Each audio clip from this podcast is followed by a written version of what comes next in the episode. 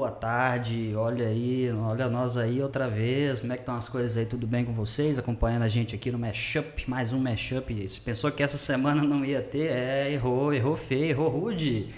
Gente, sejam muito bem-vindos novamente a mais um Mashup. Essa semana foi um pouco conturbado, tive um acidente doméstico aí, atrapalhou um pouquinho a agenda, mas Deu tudo certo, conseguimos estar aqui para poder apresentar mais um assunto e o assunto de hoje está fantástico, fantástico.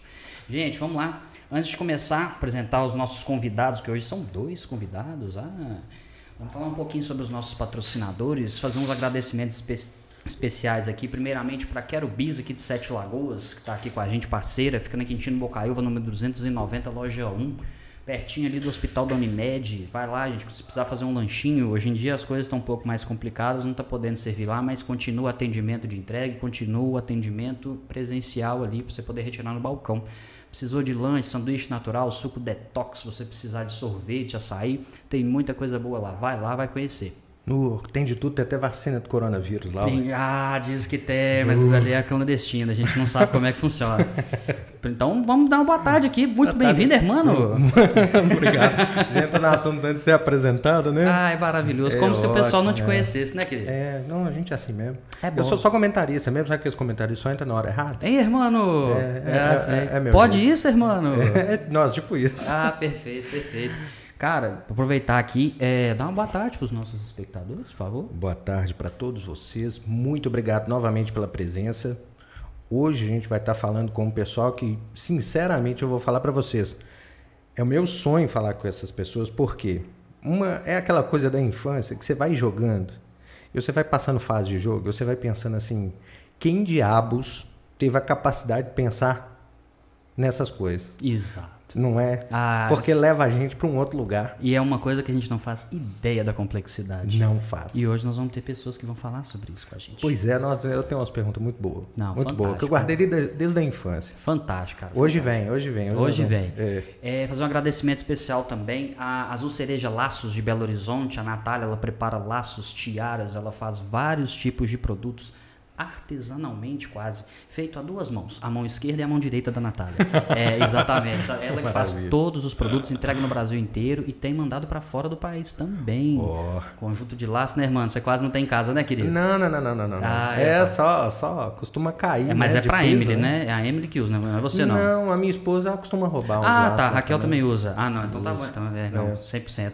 E segue lá, gente, na página no Instagram, arroba Azul Cereja Lacos. Manda mensagem, a Natália vai atender vocês, vai ser uma experiência show de bola. E o último agradecimento do nosso patrocinador, nosso colaborador de hoje, é a RR Limpeza, R, arroba rr.limpeza de Pedro Leopoldo. Limpeza de estofados, limpeza no seu veículo, colchão, carrinho de bebê. Tem muita coisa que eles fazem para você. Até limpeza de piso, restauração de piso também, aquele piso aquela sujeira que não sai, eles fazem, cara. Liga para lá, manda uma mensagem, arroba rr.limpeza. Conversa com a Pamela, com o Rafael. Eles vão fazer um orçamento show de bola para vocês. Irmão, vamos começar? Vamos lá, vamos Vamos apresentar. Eles. Você quer apresentar ou eu apresento? Não, você apresenta. Ah. Eu, eu, só gosto de, eu só gosto dos comentários ruins, é aí Isso. que eu entro. É, é você é. roubou as piadas de mim, tá É certo. igual você fala da RL Limpeza, eu tô com um problema lá, tô com um carpete, um porta-mala sujo de sangue. Ah, de sangue? É, eu não sei. É, é. Aconteceu alguma coisa, é, irmão? Não, não. Não? Mas não sei. Parou ah, tá. sangue. Não, alô, Pamela. Alô, Rafael, por favor, receba aqui a gente, por favor, hein? Gente, vamos começar depois dessa aqui. É, a gente apresentar os nossos convidados. Muito boa tarde, Igor Amir, e muito boa tarde, Érico Graça. Sejam bem-vindos ao Mashup. Olá, vocês estão nos ouvindo? Opa, peraí, problema técnico. Igor? O áudio, o áudio do Igor não tá vindo. Ele tá ouvindo, mas não tá. Tá, tá. peraí. Probleminhas técnicos é. aqui no momento, gente, só a gente conferir direitinho. Isso. Érico, você tá na escuta ou não tá ouvindo, cara? Bom, gente, essas coisas acontecem, não é verdade? Aí, ó, o Igor até tá escutando a gente, mas ele não, a gente não tá tendo esse retorno. É, infelizmente essas coisas acontecem. A gente fez o teste agora há pouco, tava suave o áudio aqui. Aí, ó, peraí que agora eu acho que o áudio aí, tá agora vindo. tá. Aí, ó. Beleza, agora o áudio do Igor saiu. Vamos ver o do Érico agora. Érico? Oi, oi. Aê, agora sim. Beleza. Está decretada a sexta-feira. Ó, quer dizer, já, já é sábado, tô até esquecendo. Então vamos de novo. Sejam muito bem-vindos, Igor Amir e Érico Graço. Bem-vindos ao Mashup. Muito obrigado. É um prazer estar aqui com com vocês. Ah, coisa boa. Érico, tá ouvindo a gente aí? Acho que o Érico tá meio travado ali, cara. Eu acho que o Érico. Gente, vamos começar aqui de levinho aqui. O Érico tá brincando de estátua ali, não é a hora certa, mas vamos lá. Igor, deixa eu te pedir um favor, cara. A gente vai olhando aqui a questão da câmera do Érico enquanto isso. É, uhum. conver vamos conversar um pouquinho aqui. Se apresenta para o pessoal, explica para a gente qual o motivo pelo qual nós chamamos vocês hoje aqui para a gente conversar, trazer um assunto legal. Ilumine nossos caminhos. Claro, claro. É, né, como vocês já sabem, né, meu nome é Igor Amir e, e o Érico, né, tá aí o Érico Graça. É, nós somos desenvolvedores de games, né, e hoje o assunto que a gente vai trazer aqui, que eu acho que é um mistério para todo mundo, com certeza tem muita gente que tem um sonho desde criança. Ah, tranquilo. começou, né, a florar o sonho aí agora. E a gente veio aqui para desmistificar, né, Isso. a cabeça de todo mundo com relação a esse assunto. Hoje é um assunto vamos... que a gente ama de falar, né? Isso. É... Eu não cheguei direto nos games, né? uhum. né? Nem o Érico também. Então, assim, além de desenvolvedor de games, eu particularmente sou desenvolvedor de games e eu sou videomaker também. Ah, eu sou bacana, especialista cara. em criação de trailer e teaser. E o Érico, ele é designer também e uhum. desenvolvedor de games. Ah, sim. É. O, o, o, trailer e teaser que são aqueles que a gente vê no cinema, né?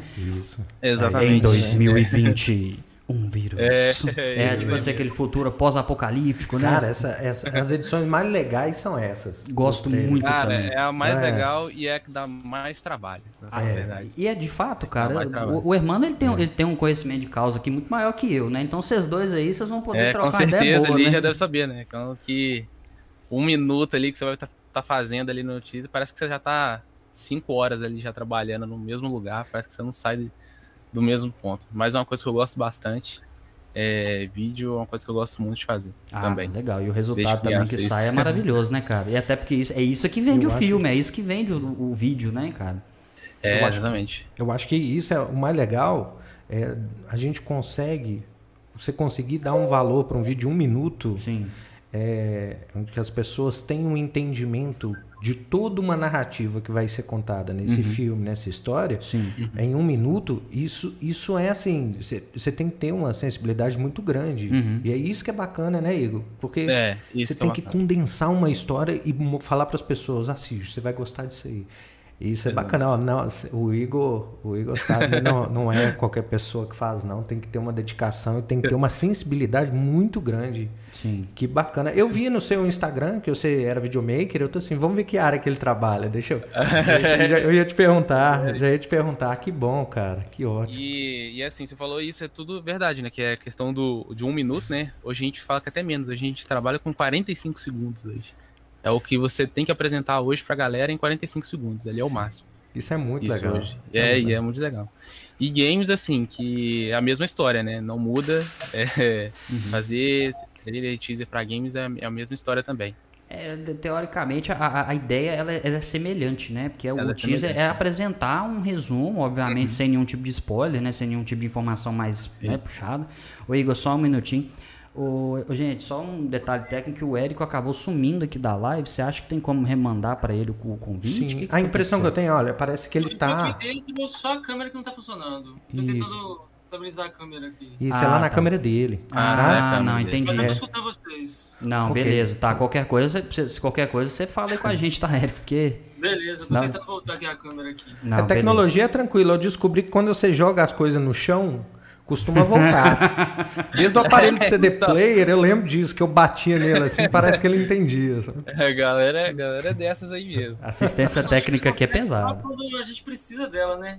Exato, não, exato. É? não tem como abrir mão, né, cara? Infelizmente, então.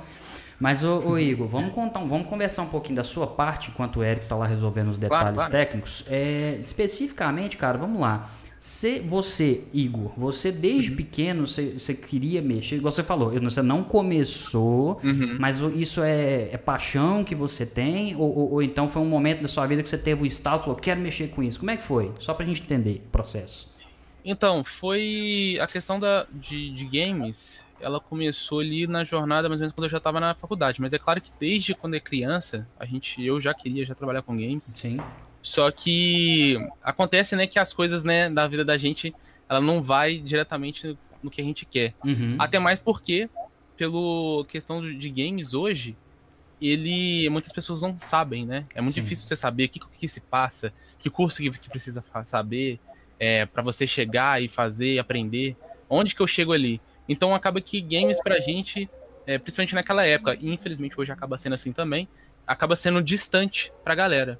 Ah, né? bastante. E, bastante. e acaba o pessoal falando assim, ah, não vou conseguir trabalhar com isso. Uhum. E foi ao longo que na faculdade eu comecei a ver pessoas que trabalhavam com isso. Eu falei assim, opa, então eu consigo trabalhar com games, é preciso, eu consigo trabalhar com isso, né? Sim. E, e aí, a, a partir do tempo, eu fui conhecendo outras pessoas e aí que a gente foi se inserindo no mercado, né? E foi mais ou menos assim. Uhum. E é uma jornada bem torta, né? Digamos assim, até Uhum. chegar, até você né, chegar nos games.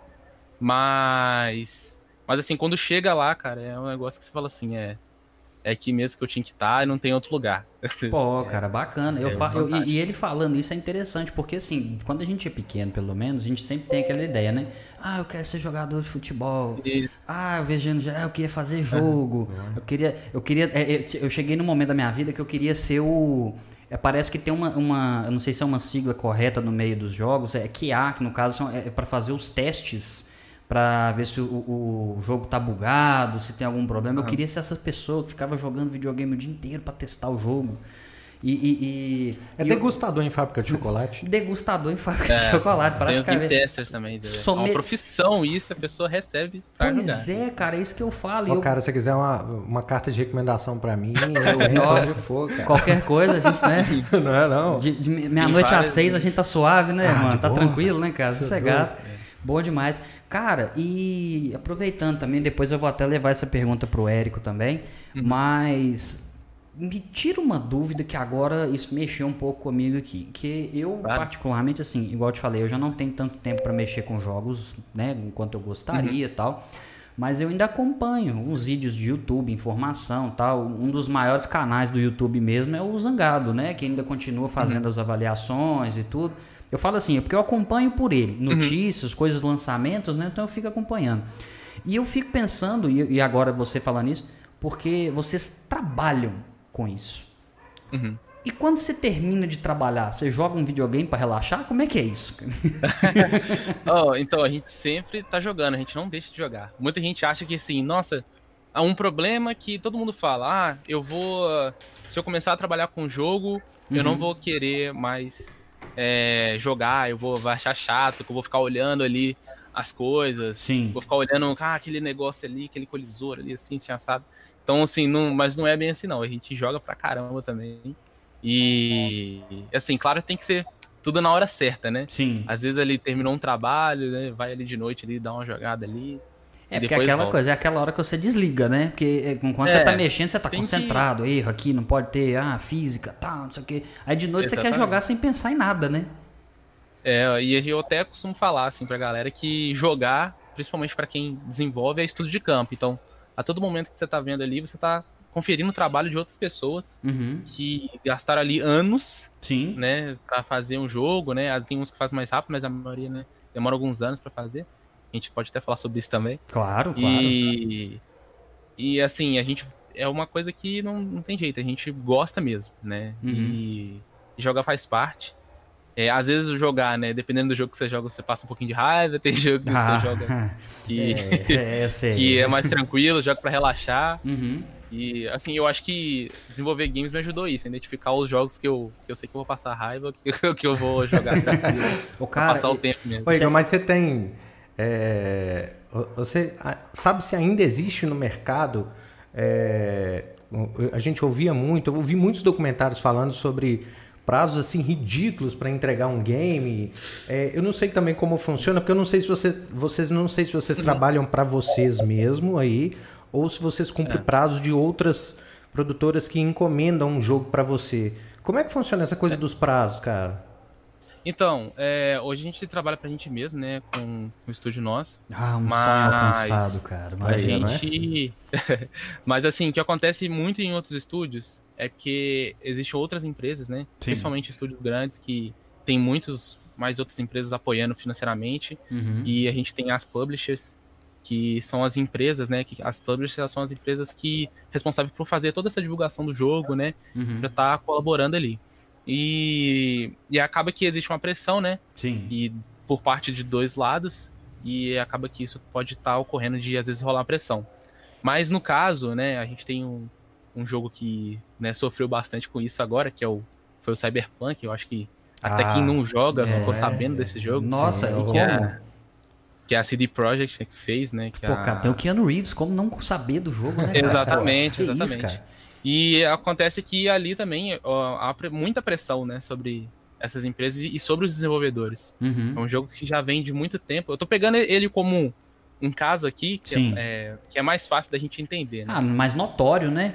É mais notório, é. E... Voltou! Aê, o Érico chegou! Aê, o Érico voltou. Aê, agora Consegui sim! resolver aqui, espero que não caia de novo. É, veio pra ficar agora. Aê, show de bola. Vamos lá, Igor, continua o que você estava falando, Mas querido. continuando, né? E assim, o que acontece também é que essas empresas elas têm bastante pressão em cima. Uhum. Então a gente sabe que desenvolver o jogo, é, no momento que a gente está desenvolvendo, vários problemas vão acontecer ali. É natural. É, seja bug, seja às vezes problemas financeiros, seja às vezes é, com falta de pessoa. E então vo- você entrega uma data para um jogador, né? Uhum. E você tem que ser, cumprir essa data para o jogador. É, com essa, você tem essa responsabilidade. E às vezes ali o estúdio, né, dependendo de onde você tá, esses estúdios maiores, eles têm um prazo bem apertado. E acaba que no meio desse, desse campo aí dá, dá problemas.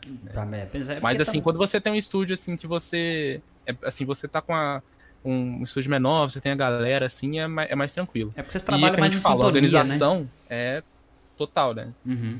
Então, assim, é o que a gente é, até faz e recomenda. Como, por exemplo, quando você tá vendo um, um lançamento de um jogo Sim. ou de algum produto, é muito provável esse, esse produto ele já está até pronto, Uhum. né?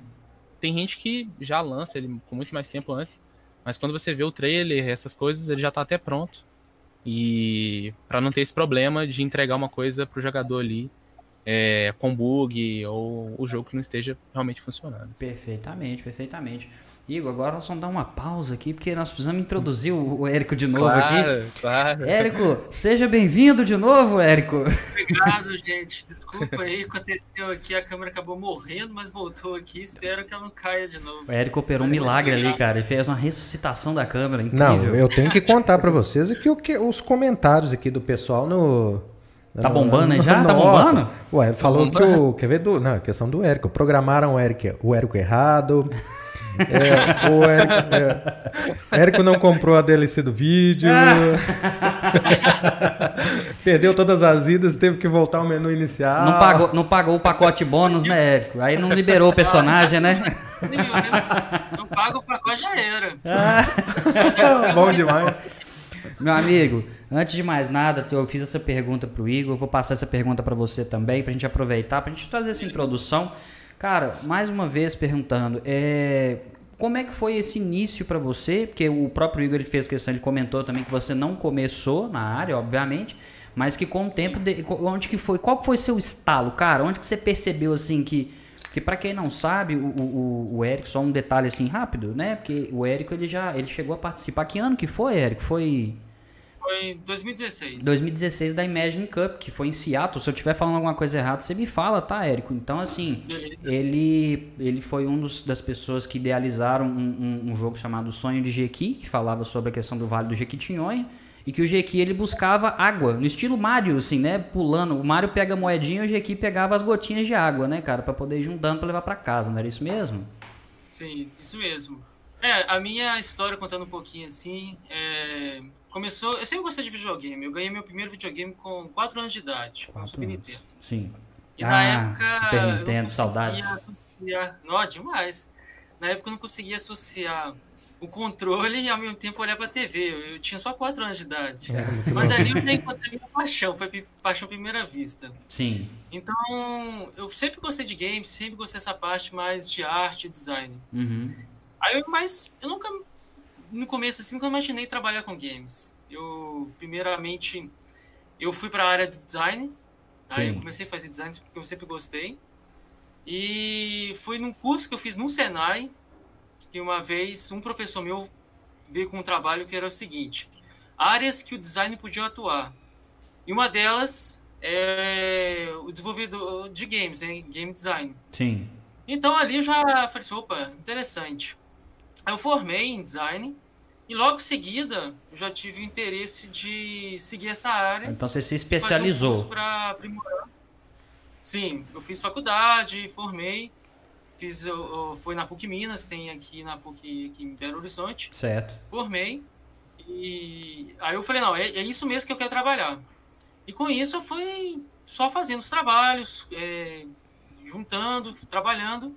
E é, é um trabalho gostoso demais. É uma paixão que eu sou fascinado. Ah, Olha, meu, meu irmão, ele é programador, é, né? Ele, ele faz, faz mais programas de gestão, essas coisas. E assim, pelo ufa, que ele me bem que conta... você falou, cara. Eu fiquei assustado. O quê? Você falou que ele faz programa. fiquei- Não, a camisa de formatura dele era escrita assim atrás, eu faço programa. Ah, e daí? mentira, cara. Você tá falando sério? Juro? Nossa, cara, sacanagem. Era Mas, não, mesmo. não, mas tá bom, foi divertido. O- Muito bom. Aí o que, que acontece? Da minha parte, o que eu sei é da parte chata. Eu sei que programar não é também esse, sabe, esse sonho. Não é aquela coisa do, sabe, a criação, na parte quando você tá livre para poder inventar. Eu acho que a melhor parte, o programar em si é pesado, não é? É, é, quando eu entrei, eu, quando eu entrei, sempre Qualquer coisa vocês tiram, artística, se qualquer coisa vocês tiram fui- para o ímpar aí, falou? Vamos Não, dar pode briga. ir, vai, vai, vai mandando aí. Um da falei pra caramba. Contar um pouco da minha história, assim, também entrando. Quando eu entrei no design, eu sempre gostei da parte de arte e tal. Sim. Aí quando eu entrei na- realmente para fazer jogos, eu tomei um susto, porque eu nunca me tinha mexido com programação. E aquilo foi um pesadelo. Então, mas eu não desisti, eu falei assim, não, vou estudar, vou aprender também programação para conseguir executar tanto a parte de arte e a programação. Então, foi difícil. Eu tomei bomba no primeiro período da faculdade, porque já é vi aquelas matérias de Uhum. programação, eu não sabia nada. E tomei bomba por três pontos, mas foi a melhor bomba que eu já tomei, porque meu professor mesmo na época falou assim: ó, você faltou três pontos, mas vai ver que ao você repetir essa matéria, você vai ter outra visão como é a programação. E realmente foi. Já Eu dizia o filósofo Clóvis, né? mais. e- Ah, que bom. Já dizia o filósofo Sim. Clóvis, né? Há males que vem para o bem, né? Né? É, com certeza. Olha que menino culto, gente. Erudito. A gente para E assim, aí- tem que ficar uns segundos assim. É mesmo. é. É. Mas Mas vamos lá, voltando à entrevista. Mas depois você aprende a programação, fica gostoso, sabe? Você, tipo assim, não. a, gente fala aqui na área de games aqui, eu, Igor, Uhum. que a programação é o mago. É ele que vai criar toda a vida no seu jogo. Porque você tem a arte lá, você tem o level design, é, você tem toda a parte visual, mas é o programador que vai colocar aquela magia para tudo acontecer. Bacana, cara. então, é uma parte muito importante também na, no desenvolvimento de games. E dessa parte do- dos games serem. De, de fazer o game 3D ou 2D da proposta, tem. tem eu queria saber dos dois, assim, o que, que vocês mais gostam de fazer, qual, qual o estilo que vocês mais gostam de fazer. Igor, eu, você fala Ah, que. Eu vou, assim, pra mim não tem muito disso assim não, sabe? Eu gosto de, tipo assim, de todos... Pô, gosta? tem jogo que é 2D, jogo 3D, pra mim é... Assim, eu não tenho muito dessa não, assim. Mas Eu a dinâmica para programar é diferente também, não é? Ah, depende, assim, não... Depende do que você vai fazer, né? Da qual mecânica você vai aplicar e tudo mais. Mas a, a lógica de criar um game, ela é sempre a mesma, assim, sabe? Uhum. É, o que muda eles são os caminhos. né? É claro que, por exemplo, na parte de, de modelagem, né, pri- principalmente na parte do 3D, existem outras coisas ali que você precisa fazer, principalmente com relação aos modelos, né, para rodar no jogo. Mas, mas assim, para mim, em particular, eu gosto de fazer qualquer projeto, cara. Veio o projeto do 3D, veio o projeto 2D, assim, eu falei, não, vambora. Sim, eu gosto bastante. E você, Érico? Ele É, tá acho parado de novo? Ficou de estátua tá de brincando novo. de estátua de novo. Ele tá pegando a gente desse jeito, cara? Érico, não tá na hora de brincar de estátua, cara. Já falamos sobre isso.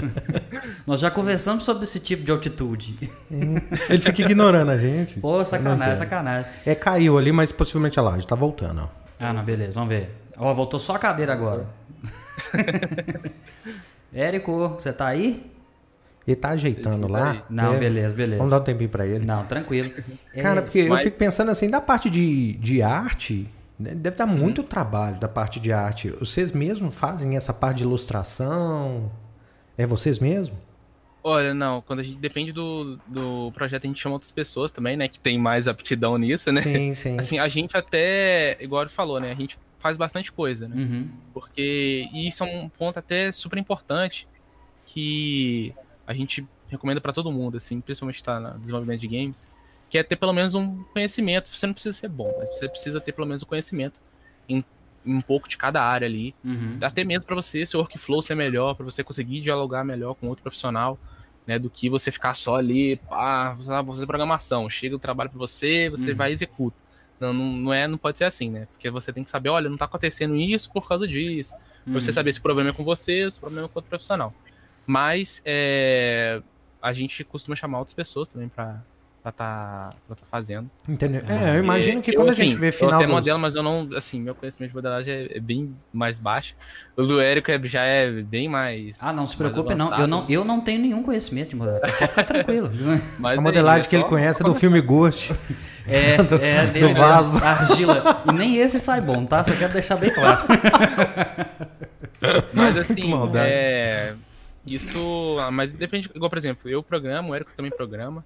Isso ajuda demais a gente, assim, no, durante o projeto, sabe? Porque a gente consegue conversar e se ajudar um ao outro ali. Sim.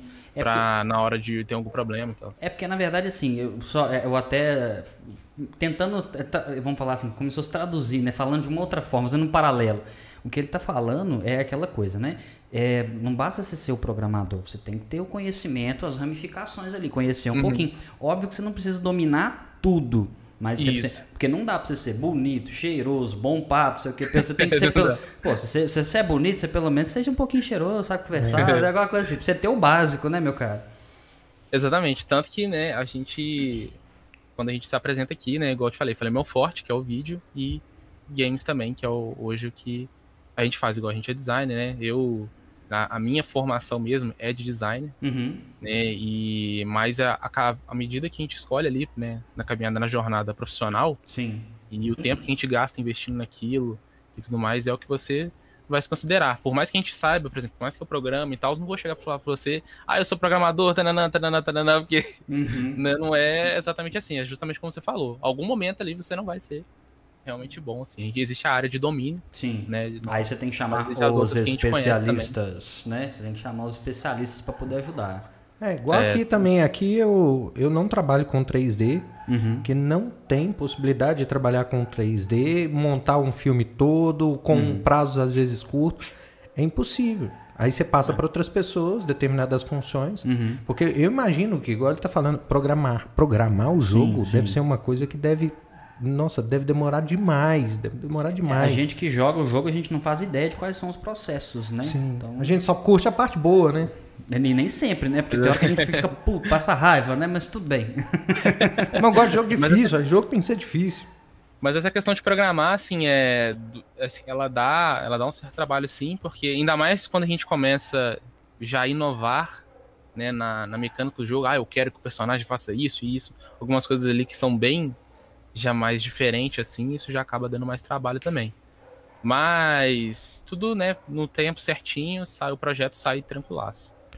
Eu vi Mas esse. todas, todas as partes estão Eu vi um tempo para trás, eu vi como eles tinham feito o Mortal Kombat é, antigo, que eles tinham, eles Uhum. Ah, realmente Captura de movimentos. é, tiraram eles fotos, capturaram é, movimento foi. mesmo. Uhum. E aí deu o tom de realidade para época que, né, 3D era muito complicado, então aí dava o tom de realidade no vídeo, justamente por ter capturado as cenas. Então era tipo um stop motion mesmo, né? Você tinha uma Isso. cena do cara, a cena levantando o pé, Todo levantando mundo mais um fantasiado, o cara de É. Sub-Zero, o outro de e Kano, né? parece que os próprios os próprios desenvolvedores que fizeram alguns personagens, eles vestiram a roupa e tal. Isso. Tinha o lance do Johnny Cage que era pra ser é, O Van Damme, se eu não me o Van engano. Damme, É, se eu não me engano, era o Van não Damme ia aceitou um negócio assim.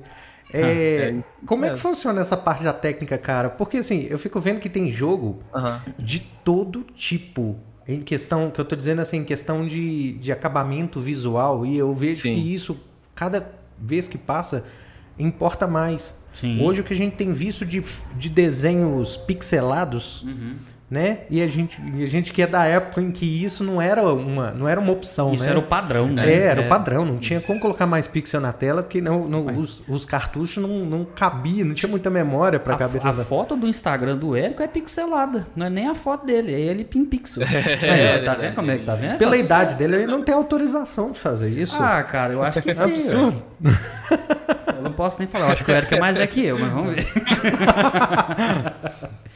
Cara, nada, mas assim, a gente jogo em pixel, assim, a gente jo- joga até hoje, né? E jogo em pixel é um sucesso até hoje, por mais que a gente ache que não. Uhum. Jogo em pixel no mercado é, é sempre sucesso.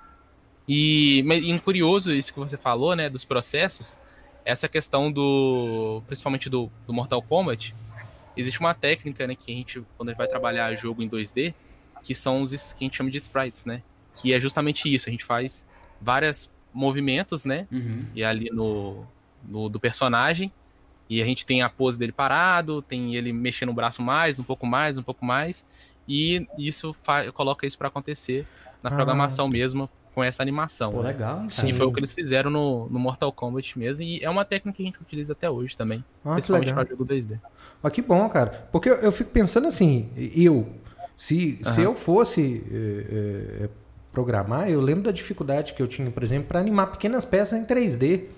Pois é. É, dá muito trabalho. Então, assim, por É. exemplo, mascotes, essas coisas assim mais complexas, eu nunca cheguei a fazer porque eu trabalhava mais com publicidade. Mas eu via fazendo. E é um horror. É um horror É, para assim, fazer. eu, eu, particularmente, assim, eu acho mais fácil fazendo 3D do que 2D hoje. Olha aí. eu não sei o Érico, mas eu, Olha eu que acho mais... reviravolta aí. Tá que dá mais trabalho. Porque, assim, é, o trabalho 2D, principalmente se a, gente, tiver- se a gente estiver falando de um jogo em pixel, é uma coisa ali muito artística mesmo. Então, cada movimento ali, ele tem que ter, ser desenhado. Cada movimento ali, para acontecer, para ser um- uma animação legal, né? Pra não ficar aquela coisa muito dura, né? Pra ser sim. uma coisa legal, Uhum. tem que, tem que ter um trabalho ali, uma dedicação bem grande, assim. Não, imagina. Assim, eu, na minha particularmente, eu acho mais fácil, assim, mais fácil o 3D do que o 2D, não desmerecendo né, Ah, não. Sim. os profissionais aí de 3D. No 2D, ele infelizmente você tem que fazer aquele desenhos todos de cada passo da animação, envolve também a parte da toda a parte da interface, isso leva um pouco mais de tempo. O, o 3D a gente considera mais rápido mesmo. Sim, É. olha só. Gente, pra quem É. ficou em dúvida em casa, essa voz que tá falando com vocês aí não é Deus, é o Érico, tá? Só não tá aparecendo no vídeo, só deixar bem claro aqui, tá? Mas ele ainda tá aqui com a gente, gente. Vamos lá. Ô, Eric, então na hora que ele entrar, na hora que ele entrar falando, Uhum. aí eu entro com a nossa, a nossa imagem aqui. Ô, Érico, vamos trabalhando assim então, tá? Não tem problema não, tá? Pode ficar É só tranquilo. porque senão a gente não tá te vendo, mas a gente não, sabe, não sabia que você tava ouvindo. A gente achou Então a gente não realmente- te pergunta É. as coisas, você fica aí, cara, no É, escuro também aí. que não É porque só a câmera mesmo que não tá voltando.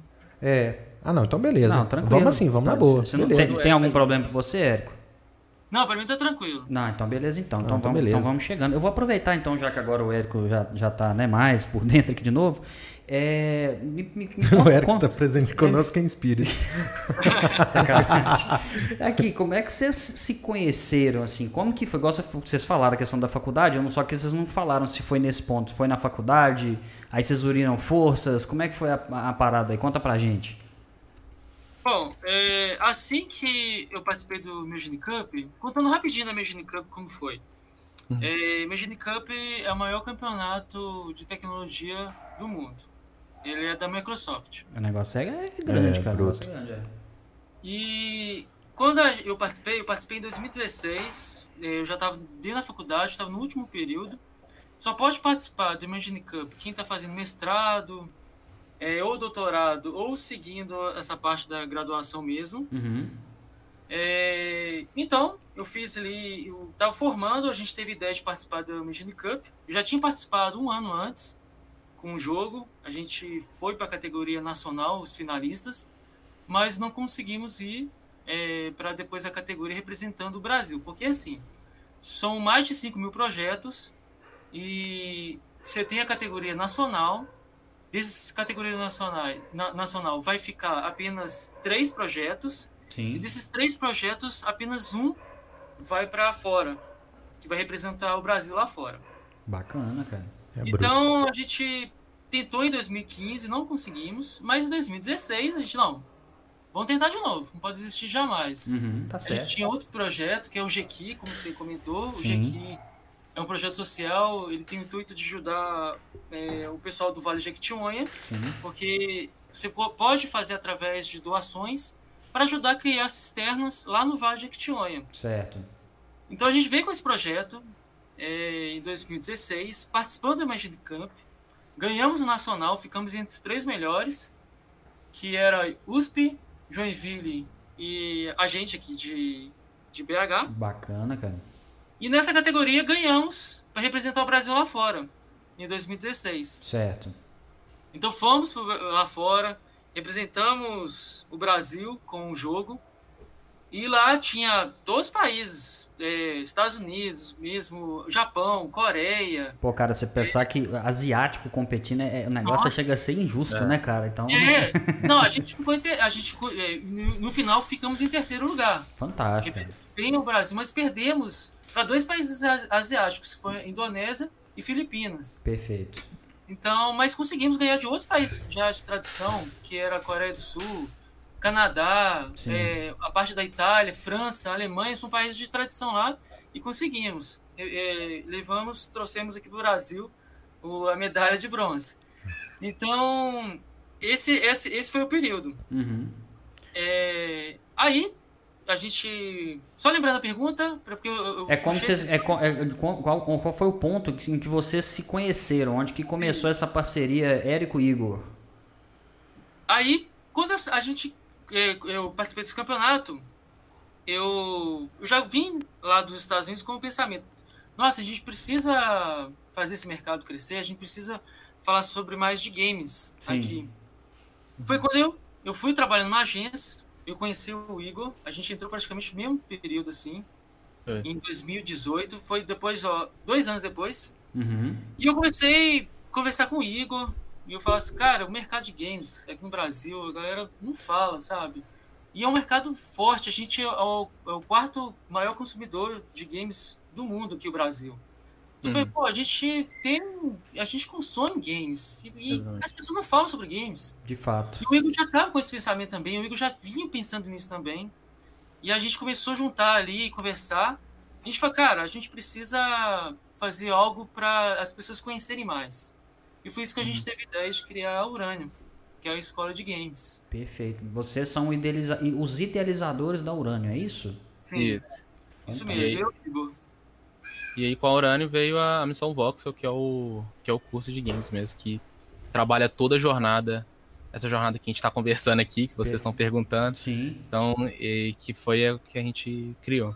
A primeira pergunta, assim, quando o Érico chegou, assim, a gente conheceu, é, eu não sabia da história do Érico, né, nem nada. Uhum.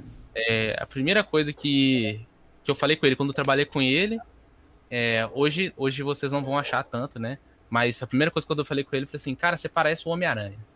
E se você Ah, pegar a foto ele dele, parece assim, mesmo, inclusive as pessoas postaram, É porque, tá- mas eu, Ele- eu conheço o Érico já tem um tempo, já de outras épocas, e realmente Ah, ele, já? ele- tinha um cabelo de lado, assim, um pouquinho. Isso, É, e- isso. e eu vou, desculpa te interromper, eu vou até fazer um agradecimento rápido aqui ao Bernardo Supanzetti, e provavelmente ele tá até assistindo a gente, foi ele que conseguiu fazer a ponte para eu conversar com o Érico e convidar você também, Igor. Então, Bernardo, valeu demais. Se hoje nós estamos aqui é por sua culpa, ou por seu mérito. Continua, Igor. E aí a primeira coisa que eu falei foi isso, assim. Aí a semelhança, ele, rachou, ele tipo, riu demais. E, e aí a gente tava conversando e tal. E aí ele falou da- dessa jornada dele da Imagine Cup. E eu falei assim, caramba, velho, tipo. Você tá, eu tô trabalhando com você, cara. Você foi lá, representou a gente, eu nunca ouvi falar de você e tal. E o Eric até ficou bem triste, né, com isso, né? Porque. É, mas nem Mas é porque realmente. Você, realmente, eu, uma eu fiquei triste, porque eu falei, É, poxa, eu não conhecia o cara, não conhecia o trabalho dele. Foi lá, fez isso, é um, né, um marco pra gente eu não conheci. E, e acabou que. E aí foi nessa, que, nessa conversa, né? A gente vê, pegando essas dores todas do mercado. E uma coisa que a gente falou, assim, não, como que, né, que poderia melhorar esse mercado, né? Uma das coisas que a gente falou foi isso, que é um mercado muito obscuro, né? Você não sabe, Uhum. né? Você não sabe o que tem atrás da porta que você vai que abrir. tem atrás né? da porta, onde é que eu Isso. chego. E o que a gente falou assim, olha, eu acho que para mudar o mercado de games no Brasil, né, eu e o Érico, a conclusão que a gente chegou que para mudar o mercado de games no Brasil, ele tem que deixar de ser aquela profissão que, ah, daqui três anos, Uhum. jogos vão ser a profissão do futuro. Tal, a gente acredita que a gente não consegue prever o futuro, É que né? na época dos verdade, Jetsons, esse né? Dos Esse, Jetsons ainda. esse futuro ele tem que ser dominado. Então, como é que a gente domina? Trazendo mais profissionais de games aqui no Brasil. Eu acho que o Então, problema maior é, é, é que, na verdade, não, não se tem uma cultura. É, Eu assisti um filme chamado Whiplash, de um baterista. Ele estava tentando, tentando entrar no- numa renomada escola de música, que era conhecida como uma das melhores do mundo. Tô doido pra assistir esse filme, cara. É Não muito legal, É. é. sensacional, é muito artístico. Uhum. E, e ele fala sobre isso que é o quê? Na verdade, a gente não tem uma cultura para jogos. Uhum. Pensa um filho, o- você chega numa casa de pais que tem empregos convencionais e fala assim: eu quero trabalhar com jogos, eu quero ser desenvolvedor com jogos. Meu pai, ele, ele já era mais velho Uhum. quando eu nasci e tal, então ele, eu já peguei uma fase dele já bem mais idoso e tal. E ele, hum, quando ele comprou o computador, ele achou que ele ele estava buscando desenvolver na gente Uhum. algumas habilidades que talvez fosse funcionar no futuro. Então colocou aqui em casa, meu irmão era já era já estava trabalhando com TI, então ele passou cabo de rede para os quartos, etc. Para que que servia? O que que ele viu disso? Ele viu a gente jogando jogo, colocando seis computadores em rede para jogar Need for Speed dentro de casa. Sensacional, cara. E aí ele, ele olhava assim pra minha mãe e falava que brinquedinho caro. Que brinquedinho. entendeu?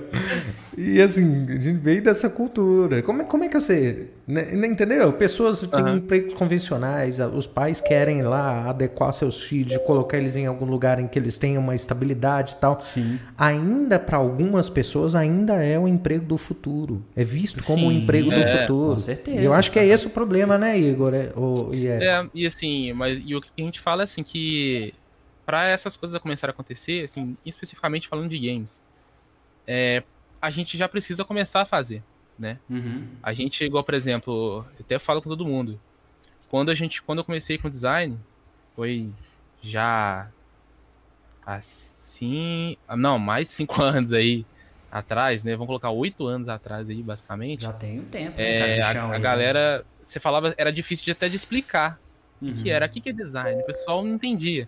O pessoal entendia moda. Você falava programação, o pessoal ainda entendia mesmo. Uhum. Hoje a gente fala de programação e design, essas coisas, hopessoal já fica muito mais fácil do pessoal entender. É o Boninho Porque na hoje Globo, já- né? Ele já faz, né? chegou. Programação, ele É. faz os programas, né? Isso, é. Isso. É, exatamente. É tipo programação, isso. Ele faz os programas, é isso. Entendeu? E, e hoje, e essa questão vai chegando. Por exemplo, o seu pai viu, né, você fazendo tudo isso aí, né? Talvez ele comprou o computador, viu que, né, achou interessante para vocês, e isso é uma bacana, um, um, um olhar assim que é, pais, né, que tem que ter esse olhar pro filho, porque as coisas evoluem mesmo, né? Uhum. Às vezes as, as evoluções aí, às vezes até a gente não entende. É igual hoje, eu já via, né, a pessoa reclamando, não, é, que o pessoal hoje todo mundo fica no celular, não sai do celular, não, não para de olhar. Tipo assim, antigamente, você pegar uma foto, sei lá, de 1800, tá todo mundo no jornal, entendeu? No mesmo, na fila de banco, tá todo Uhum. mundo no jornal, e na fila de banco hoje tá todo mundo no celular. E faz sentido, As né, coisas, cara? elas Não- não evoluem, para, né? para pra pensar dessa forma, né, cara? É, então, assim, essas evoluções, elas sempre são boas pra fazer. Mas igual o Érico falou, países asiáticos, né, Uhum. a cultura de, de jogos, de criação de jogos, já tá muito mais imersiva. Japão, Coreia, então lá dentro já vem de muito tempo. Eles já evoluem Sim. a isso há muito mais tempo que a gente. É complicado porque E não é uma agora, já indústria, tá né? que-. Não é uma indústria que você vê uma caixa fechada cheia de, matéria, cheia de materiais, Uhum. matéria-prima e pessoas, mas é uma indústria. E é difícil, eu acho que o difícil o lance da dificuldade é que as pessoas não conseguem enxergar isso. De fato, é né? verdade. Você tem que estar no meio. E assim, Uhum. né? é, eu, eu entendo, eu acho super bacana a luta de vocês para fomentar esse mercado, para as pessoas entenderem, olha, tem é muita gente trabalhando com isso. É muita gente. E é o né? mercado que mais fatura é, em tudo, mais que o cinema, mais que o basquete, mais que o futebol americano, mais que Pensa. o futebol. Olha isso. E, Exatamente. e- e Mas tava- cinema, tudo fatura absurdos, né? E se você parar pra É. pensar, né, cara? E eu vou te contar que, né, o mercado de games ele fatura mais que todos esses que o Eric falou e todos eles juntos. Junto. Isso foi até uma cara. pesquisa da Forbes em 2018 que saiu. Foi eles falando isso, que o games ele é um mercado que fatura somando todos eles juntos. Agora imagina uma criança falar assim: Ô mãe, eu vi na Forbes que. Menininho de dois, quatro anos assim. Né? Eu vi na é, Forbes, mamãe. É. Gostaria é. de trabalhar com isso. É, porque aí, né, teria um argumento maravilhoso, né? É. Aí. Maravilhoso. E assim, é, esse é o trabalho que a gente faz mesmo, por exemplo. Por isso que a gente tá aqui, né? Pra ajudar as pessoas aí. Sim, quem sim. tem dúvida, quem tem. É, esse, né, quer entender mais a gente tá aqui para conversar e falar disso. E só, e só aproveitando o gancho, cara, já só pra gente fechar essa parte mesmo, porque é só porque é um detalhe que eu vejo que muita gente às vezes não vai correr atrás disso por conta dessa falta de incentivo.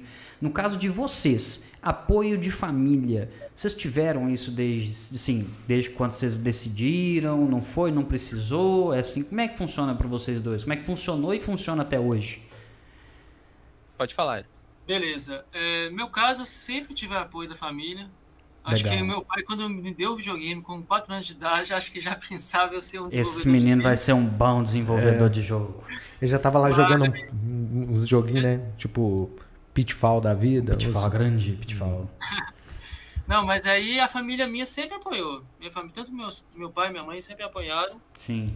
E minha mãe sempre falou, sempre fala para mim uma frase que quando a gente faz o que a gente gosta, a gente vai longe. Uhum. Não é à toa que eu fui lá e representei o Brasil. Legal, então, maravilha. faz aquilo que a gente gosta, a gente vai longe. Bacana, cara. Bacana. E você, Igor? É, meus pais também sempre apoiaram, assim, de, de desde cedo, assim, igual eles não entendiam, uhum. né, mas eles falaram assim, bom, vou acreditar que vamos deixar aí e ver e vendo o que vai dar, porque é melhor que ele tá procurando uhum. estudar, tá procurando fazer alguma coisa. Legal, e, cara. Né, então, assim, eles confiaram, né, em mim Uhum. E, e, deixaram, porque eu entendo a posição de, de, de pais aí, pessoal que às vezes tem uma visão distorcida uhum. dos jogos, né? E isso é devido a uma série de coisas, né? Que se a gente for comentar aqui, não vai dar, vai dar outro podcast. Tá, Uai, não seja então, por isso. Vol, voltaremos com vocês numa próxima oportunidade. já, vamos, já vamos guardar essa ficha. Aí, ó, é, não quero, não, é que eu, deixa eu usar essa frase. Fica, não vamos vontade, queimar cartucho. Nossa! Obrigado, gente. Eu tô tentando, eu tô tentando. É, gente, deixa eu perguntar um negócio pra vocês aqui também. É, que isso pelo menos é uma dúvida que eu tenho, né? E, e, e eu até deixei anotado aqui para não esquecer, que é para vocês a inspiração. Vocês têm algum tipo de inspiração quando eu digo pessoa, alguém que já trabalha na área ou simplesmente essa inspiração veio do eu gosto do que eu faço? Uhum. Vai lá, Igor. Bom, então, no, no meu caso, é, eu sempre achei legal, assim, o processo, assim, eu gostava de ver o, o backstage, assim, de tudo. Sim. Então, principalmente no filme, né, na época tinha, ou VHS ou no DVD, no, no final dos filmes tinha o making off, né? Uhum. E eu gostava de ver a galera trabalhando, a galera fazendo, principalmente tinha filme da Disney que mostrava o pessoal trabalhando. Legal. Eu achava cara. tudo legal aquilo, eu via aquilo ali tudo, falei assim, nossa, que da hora, né? Tipo, trabalhar, o pessoal tá com, tipo, com cinco monitores uhum. lá fazendo um modelo, outro ali editando e tal. Então eu olhava isso. Mas durante uma referência que eu tive, é, em games especificamente, foi o Rafael Grassetti que ele é um brasileiro. Uhum. Inclusive, ele trabalha na Santa Mônica Studios. Inclusive, Sim. ele, se eu não me engano, né, peço perdão se eu estiver falando errado, mas eu acho que ele é diretor de criação ou algo parecido, mas uhum. ele trabalhou é, no Kratos, que é do God of War, né? Uhum. Trabalhou Olha diretamente só, com o personagem. Com o personagem. É, que então, assim, é um baita personagem aí.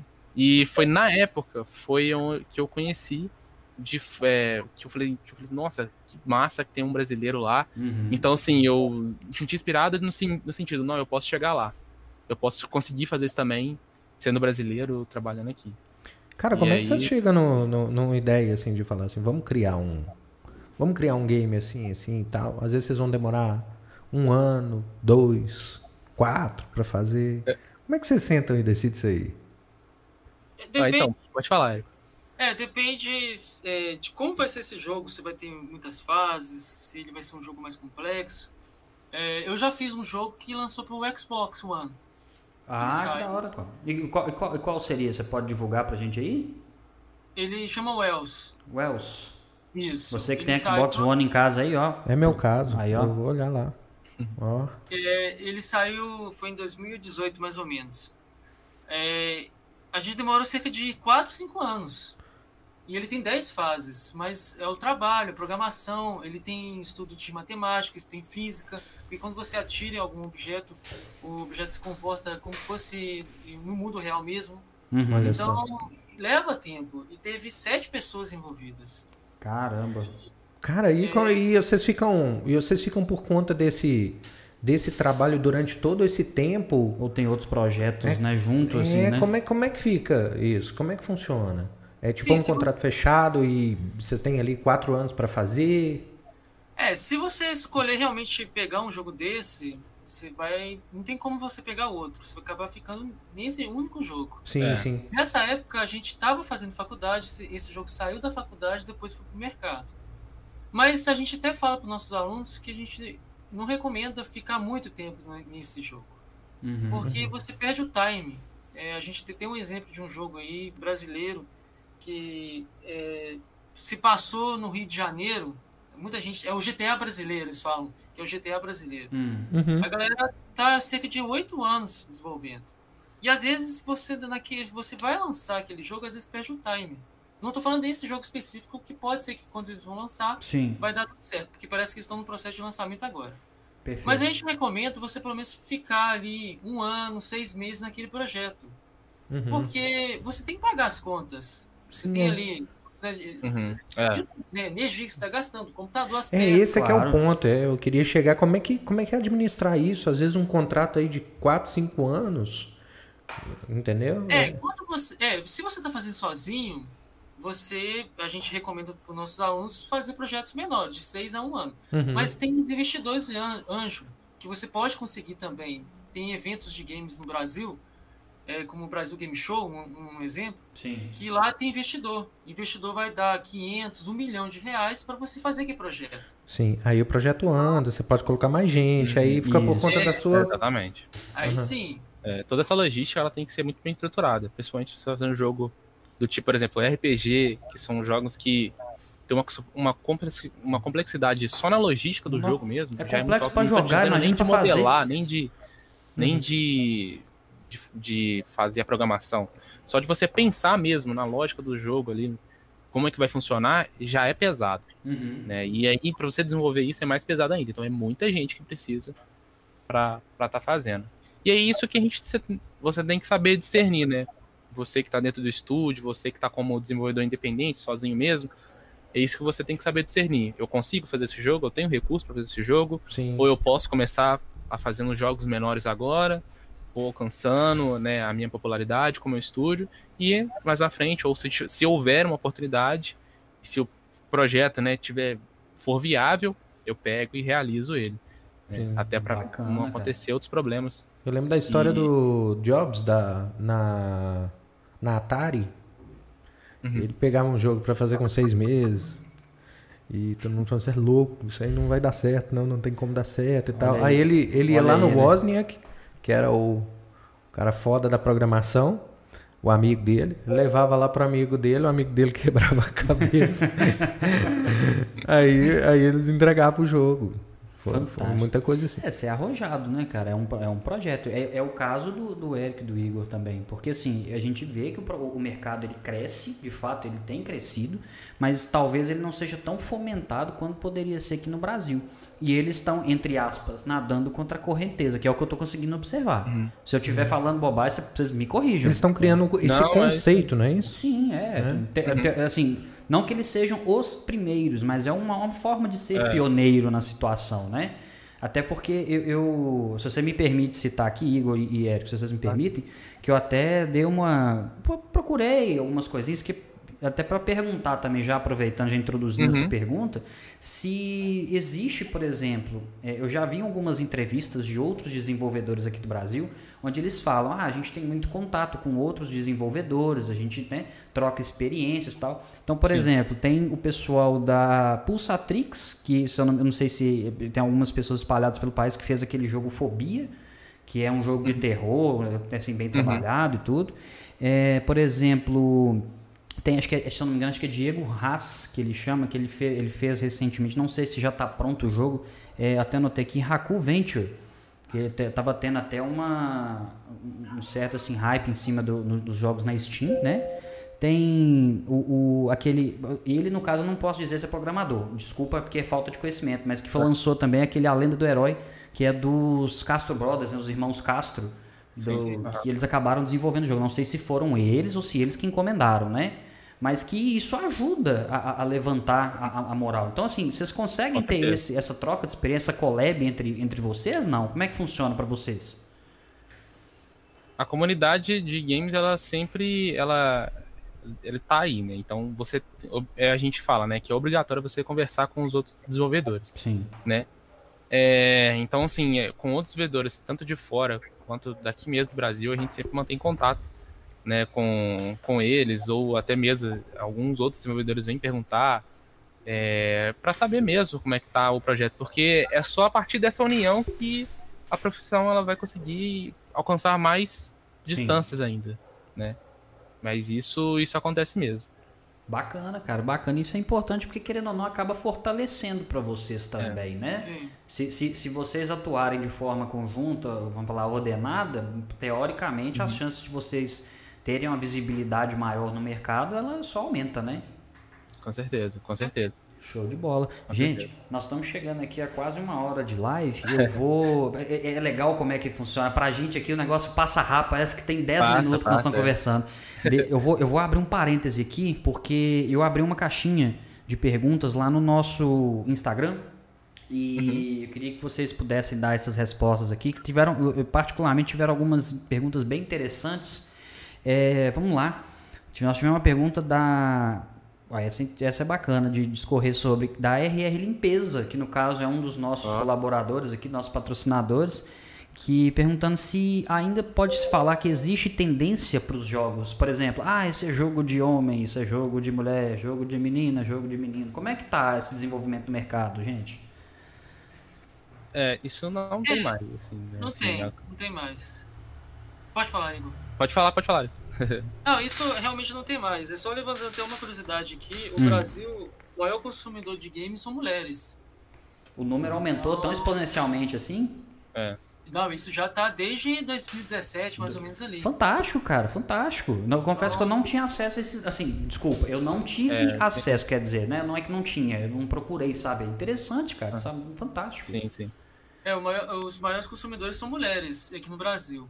E acho que isso fa- faz ainda mais ainda realmente é, crescer o mercado. Mas é essa coisa de tendência não tem mais. Uhum. Antigamente até por ser, por- podia ter ser. Hoje em dia eu não acredito que tenha isso de tendência. É, esse conceito foi quebrado já e assim, a gente é, igual o Eric falou mesmo, né? A Uhum. pesquisa, né, a- se não me engano foi a, a PGB que fez essa pesquisa aí, Uhum. que foi, dois, foi duas vezes seguidas, assim, dois anos seguidos, mulheres Pô, cara. foram que ganharam assim no Show de em bola, de, de Que negócio engraçado. Porque assim, né? Lá em casa eu tenho alguns jogos e o- os Uhum. que a minha esposa gosta de jogar são os jogos do Lego. Ah, mas Lego é você- legal, cara. Meu Mas- afilhado, meu afilhado adora, cara. Lego Batman. Pois é, eu, eu gosto da imersão que eles criam com as pecinhas de Lego e cria os cenários. Uhum. Legal. Sim. Só que tem uma questão que eu não gosto, que é o seguinte: eu gosto do jogo que você vai chegando numas fases mais difíceis, Sim. a mão até treme. Ah, Porque se você perder, você começa lá atrás de novo. Bloodborne. Então, entendeu? Você leva o game a sério. Dark? Souls. É, e aí eu fico olhando assim, ó. Eu, eu, eu tenho Aqui. Forza, Rei, aí eu. Rei Leão do Super Nintendo. É, eu, não, eu não me dou bem com esses. Com o jogo que você. Que o jogo deixa você continuar, assim. Você sabe quando. é, sabe quando gosta você chega em casa? desafio, né? É, meu, sabe quando você chega em casa e você quer colocar qualquer, qualquer coisa pra tocar na TV? Sim, é a hora que você desliga. Isso. Não é um filme, você não pensa assim, não, agora é o clima de sentar, vou escolher um filme. Tá, tá. Não, é só colocar alguma coisa pra, pra ficar falando na televisão. Uhum. E, e, assim, jogo pra mim, eu, eu gosto quando você tem essa, essa coisa que você tem que. Sabe, que é difícil, vai ter que passar e você vai valorizando o jogo, sabe? Uhum. É, aí eu fico vendo, olha, lá em casa, da maioria dos jogos que eu tenho, simulador de, de corrida, F1 eu gosto demais, Uhum. o, o Forza ela não gosta, Sim. o GTA ela odeia. Não, não gosta, não. GTA Nunca, é nunca educativo, cara. É do é super educativo, é um jogo maravilhoso. É, Eu aprendi como é que você abre a porta, arranca uma pessoa do, do carro e leva o carro dela pelo GTA. Aí, tá vendo? É É. interessante. Não que você faça isso, né, irmão? Mas assim, você Ah, aprendeu, não, né? Não, é, falaram aqui no ponto que eu não faço isso. Isso é, É, isso é. beleza, Boa. é. Excelente, irmão. Meu Deus. Aí você vê, ela, ela, eu não imaginava mesmo. Na hora que vocês estavam falando que É. a, a maior parte das, das as mulheres jogam mais hoje, sinceramente, porque o que você vê muito, né, que você vê que é muito, é, que tem uma comercialização assim do nível grandioso. Você vê jogos assim é, muito masculinos, que a gente tem essa impressão, futebol. Teoricamente, mas é, o que eles falaram. que Isso se quebrou, né? Então Olha não é porque é futebol, é, né? Então, assim, até porque Hoje tem. a gente tem também, é, é, assim, os tem os casual gamers também, né? Que, que é o que você tava falando. Então, assim, é costume a gente, às às vezes, né, achar, né, ficar até surpreso por conta, pelo menos, dos jogos que a gente acaba jogando. Sim. Então, por exemplo, se você é uma pessoa que joga uma série de jogos, né? Acaba que a gente entende o mercado como aquilo, né? Só Uhum. que tem muito jogo aí pra caramba e a galera acaba é, jogando outros jogos também. Principalmente nos times aí de, de pro players, né? Você pode ver também que tem bastante mulher aí agora na, Ah, que na cena aí, principalmente de- Muito. Esses e- e-sports, tem né? Que a gente fala, né? do- é, dos Que, esportes que aí. é um tem- mercado que eu tava conversando com o irmão, bastante, eu tava, bastante. eu tava conversando com o irmão uns dias pra trás. E, e- e, cara, o negócio tá profissional. Eu, eu falo, eu tô ficando velho, porque eu tô perdendo. eu não, tô acompanhando. O- Eu o- tô assistindo uma série de Le Mans, lá da, daquela corrida famosa, Sim. né, na França e tal. O cara, poxa, o cara jogava no PlayStation, aí parece que tem um tem uma categoria lá de, de jogadores pro. Uhum. O cara foi subindo no ranking, ele disse que com um mês ele já era um cara lá na foda na Europa, Olha um mês isso. jogando. Chamaram ele pra correr Le Mans. Treinaram o cara, o, o- o menino, ele, ele é menor de idade. Cara, Ele tá correndo com um carro de 900 cavalos, cara. É, surreal, eu né, falei, bicho? É velho, surreal, é isso que eu quero da vida. Entendeu? É surreal. E, e- eu é muito fico, bacana, né? E eu fico vendo, cara, igual assim, é, não é bem querendo comparar, mas é igual a gente tava comentando dessa questão de começar desde cedo, os meninos. Meu afilhado, eu fico vendo a interação que ele tem com todos os meios, o, o Miguel, no caso, ele- todos os meios de comunicação, tipo. Ele vai no YouTube, ele caça o jogo, ele olha, ah, eu faço isso aqui pra liberar o personagem. Cara, o Miguel tá com 4 anos. É o que o Érico acabou de falar com a gente, que com 4 anos ele não sabia pegar na manete e olhar pra televisão ao mesmo tempo. Uhum. Quando a gente fazia curva com a manete, assim, a gente virava ela junto Não, mas é assim, mas é, mas é assim que vira, não, é não? com. Não, pior que não, é não, cara. Ah, meu Deus. Droga. Não, ó, pra você ver, o Emerson Fittipaldi, parece que esse ano ele vai correr, ele vai correr a Indy. Emerson De- de Fittipaldi, esportes. cara. É, campeão de Fórmula 1, vai correr a Indy. Caramba. Ele falou assim que é a mesma coisa de entrar no carro. Se tiver um carro na frente dele, atrapalha a aerodinâmica do carro, do, do, do, do vento que passa por debaixo do carro, que aí pega no difusor traseiro. Quando entra na curva e tem um carro na frente dele, ele falou o carro age igualzinho. Você perde até um pouco da traseira porque não tá Caramba. entrando ar debaixo do carro pro difusor. Ele falou que é a mesma coisa. Surreal, cara. Charles Leclerc correndo pela Ferrari. Uhum. Ano passado quem ganhou foi o, o, o cara que teoricamente está no pior carro da, na- da, da temporada passada, que era o da Williams, o George Russell. Sim. Ele ganhou. É, Alex Albon, que está na, no- na, na Red Bull. São um monte deles, todos correndo na Sports. Caramba, bicho. É uma gama muito grande, velho. Muito grande. Interessante, velho. Você vê como é que é. Já estamos é abrindo sério. assunto. Já estamos abrindo assunto para dois podcasts diferentes, cara. Impressionante. é, o, Érico, você tá ouvindo a gente aí, não? Tô, tô ouvindo. Não, beleza aqui, ó, porque isso aqui é interessante, ó. Nós tivemos uma pergunta do B. Sopranzetti aí, ó. Ele, além de trazer os participantes aqui com a gente, os entrevistados, ele ainda participa. Ele tá perguntando aqui, ó, qual o nível de inglês que eu tenho que ter para seguir essa carreira? E no caso é, se ele consegue, eu consigo trabalhar fora do país? Excelente pergunta. É, o inglês é super importante.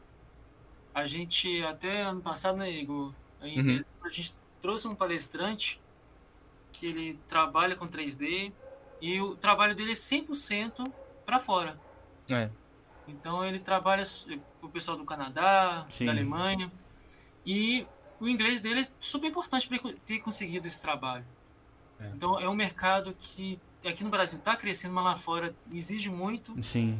Então tem a necessidade. Se você sabe inglês, você consegue. Se você trabalha direitinho, tanto a parte da, da, da programação ou, ou da arte, você vai, vai conseguir um trabalho lá fora. Então o inglês é super A importante. gente acaba exportando então profissionais para lá, né? Sim, esse que é o bacana, é o que mais acontece. E você pode. Esse que é o bacana de games você trabalhar. Você Uhum. trabalha daqui no Brasil pra fora também. Então você não precisa, às vezes, pegar um avião e ir lá na empresa e tal. Daqui você consegue trabalhar e ganhar seus dinheirinhos aí também. Tecnologia, cara, maravilhoso. E paga-se bem, né, cara? Se a gente for olhar pelo serviço, porque paga. é, eu Sim. acredito que se os profissionais, entre aspas, eles não sejam assim, eh, são, são escassos. Porque senão eles não estariam procurando, por exemplo, em outros lugares. Exemplo, né? Assim, Aham. imagem, pelo menos os bons São- profissionais como vocês, É, assim, sim. né? Sim, sim. É, a demanda é tem bastante demanda, assim. Demanda de serviço, mas Lá profissional tem? Oi? Lá fora? É, assim, tanto lá fora quanto aqui. Eu falo assim, que a demanda eu sei que ela é muita, mas tem, tem profissionais suficientes para suprir isso? Não, eu, É. eu, eu acho que não. Na minha opinião, não. Uhum, Você, É, o que acaba acontecendo é isso mesmo. é, porque não necessariamente você vai trabalhar com games também. uhum. Porque hoje a gente, o profissional, ele pode trabalhar tanto na área da medicina, da, da educação, da engenharia, da arquitetura. Hoje em dia, essas áreas precisam dos desenvolvedores também. Mesmo. Interessante. Então, não necessariamente você vai ficar só fazendo jogos. Você pode ir para outras áreas. Uhum. Certo? Que- O, o leque é grande, né? Sim. É que também trabalha com, com jogos, querendo ou não. São, são jogos, né, digamos assim. Hoje a gente tem na arquitetura, né, que, que é a visualização de projetos. Eu já ia E o falar pessoal isso. falei. o- o- trabalha com VR. AutoCAD, você entra né, dentro também. do projeto, né? Hoje você não tinha, antigamente não tinha isso, né? Uhum. Então isso, quem faz esse- normalmente esses trabalhos, é, teoricamente são um profissional de games. Pô, bacana, cara. Legal demais. É, Essa área aí é muito legal. Vamos para a próxima pergunta. Agora nós temos a pergunta do Samir Munayer. É, essa pergunta também eu achei. Todas as perguntas dentro do seu canto, assim, elas já são muito interessantes. Essa daqui, ó. Se há espaço na indústria de jogos brasileira para receber ideias de história ou enredos. Então, tipo assim, é, é aquela coisa, eu tenho uma ideia de jogo, eu queria fazer uma história. Como que eu faço para poder passar isso para alguém? Onde que eu vou? O que que eu faço? Olha, tem vários grupos de. Primeiro você precisa conhecer as pessoas, né? Uhum, Que para viabilizar a sua ideia. certo. É, existem fóruns, né, de desenvolvimento, é, grupos aí, canais, Discord, que você pode estar é, indo atrás, né, das pessoas, contentando um pouco da sua ideia, para ver se você consegue via- viabilizar isso. Isso se você quiser ficar só no âmbito da história, né? Uhum. É que no caso você fica mais como um Mas roteirista do quiser, negócio, né? tipo, às vezes entrar na área mesmo, conhecer e tentar, porque isso ajuda também, né? Você quando começa a entrar mesmo de fato no mercado, você começa a ver mais esses profissionais. É, a gente vai, tá vai, vai descobrindo os detalhes, os caminhos, né? Como é que a gente vai Uhum. chegando ali. Interessante. É, Aqui também tem, tá? Um- umas perguntas aqui. Eu queria Sim. pegar uns comentários. Se você quiser, manda ver nas perguntas aí, Vamos- já vamos- que eu. Vamos fazer o seguinte, eu cheguei na metade das perguntas aqui do Instagram, a gente corta agora e depois a gente volta com mais. Até porque tem, tem um aqui que... Vai lá. Va- Vamos pros comentários do YouTube aí, gente. Agora é a hora de comentar e vambora. É, pessoal, pode ir comentando por aqui, tá? Nó- nós vamos ler, tá? Ah, e não, esquece, e não esquece não, gente. Quem tá assistindo aí, por favor, curte, compartilha. Vamos espalhar, espalhar a palavra do Mashup e da Missão Voxer. Como é que é o lance? Espalhar, espalhar, espalhar. É, eu tô, cara, eu tô bebendo um refrigerante e eu tô ruim. Eu realmente acho que eu tenho que parar. Vai lá, mano. Olha, primeiro, né? Garoto. é, Pra quem jogou God of War entendeu, garoto. tem 500, 500 zoadas com o Érico. O Érico travado. Quer- teve, quer- oh, teve umas muito boas aqui, Você quer, quer ouvir, Érico? Só pra gente. Tem um deixa o Érico falar aqui. É. Minha câmera morreu, tô sem câmera. Mas ele ainda está entre nós. É o mal do ao vivo, cara. É o mal do ao vivo. Isso acontece. É, cada hora é de É um pra dar jeito. emoção. É, deixa eu ver aqui. Termina a quest do Érico logo, gente. Nossa. Termina a quest do Érico. É É o Avatar. Nossa senhora. Ele tá fazendo a side quest. Olha esse aí, ó. Bonitos, cheirosos e bem-sucedidos, ó. Ah! É, ó. ah! Arlete Amaral, um beijo pro meu sobrinho querido. Acho que sou eu. Diego, parabéns. Ah, sou eu mesmo. Obrigado, tia. Nossa, é uma, uma puxação de saco essa eu- família dele. Eu não aguento isso, não. Cara, mas eu pago é pra isso, é pro pessoal fazer. Ué, o que, que é isso? Tá bom. Deixa eu ver. É, Bernardo Moraes. O Érico está presente em nossos corações, viu? Uhum. Ah, que lindo, Érico. É, muito bom. O Érico estava aí o tempo todo, só você não viu. Muito bom. Ah, que legal. O Rafael é, é Rafael Herédida, Herédia. Que nome diferente, legal. Lenda, viu? Falou aí pra vocês. Mito também, ó, tá cheio dos... Mito? Opa! É, mito. Falaram alguma coisa aí? Tá ok? Não sei. Desculpa. Melhor aí, curso de games do mundo. O, o- Nossa, eu não consigo ler o nome do cara. Que isso? Cara, pode contar pro pessoal que você Coroso. não- que você Coroso. Coroso. Ah, coroa. É isso? Nossa aluna. Ah, É, aluno ele comentou vocês. várias Ah, vezes. bacana, bacana. Valeu pela participação aí, gente. Show de bola. Homem-Aranha. Homem-Aranha é você, Érico. Ela- Ele mesmo disse, falou assim, "Ô, gente, todo mundo fala assim, jo- é, joguinho não dá dinheiro. Joguinho não dá dinheiro, é, exato. Cara, eu acho, eu, eu vejo muito assim, sabe? As pessoas são pagas pela sua raridade, não pela sua importância. Sim. Por quê? É o quê? É o que você faz de diferente. Eu acho que o bacana deles é, é, é- vem da criatividade. Primeiro você planeja a criatividade, você tem que ter as ferramentas certas. É o trabalho intelectual a princípio que você precisa das, igual você falou, das ferramentas para desenvolver. É o né? lance que ele estava falando do inglês. Muitas das vezes eu vejo assim: você precisa estar pronto para as oportunidades que vão lhe aparecer. Uhum. Porque uma hora elas chegam, né? Sim. E é o grande lance das ferramentas. Você aprende a usar as ferramentas. Porque aí quando vem a possibilidade, é o que ele está falando. Né? Vocês estão trabalhando com projetos arquitetônicos. Então vocês conseguem apresentar isso. Eu tenho empresas aqui que eu, que eu faço aqui na região que eh, já contrataram lá de São Paulo, pessoal, para vir para filmar a empresa, a, a, a fábrica, para depois eles usarem uma conferência lá em São Paulo do, com o VR. Uhum.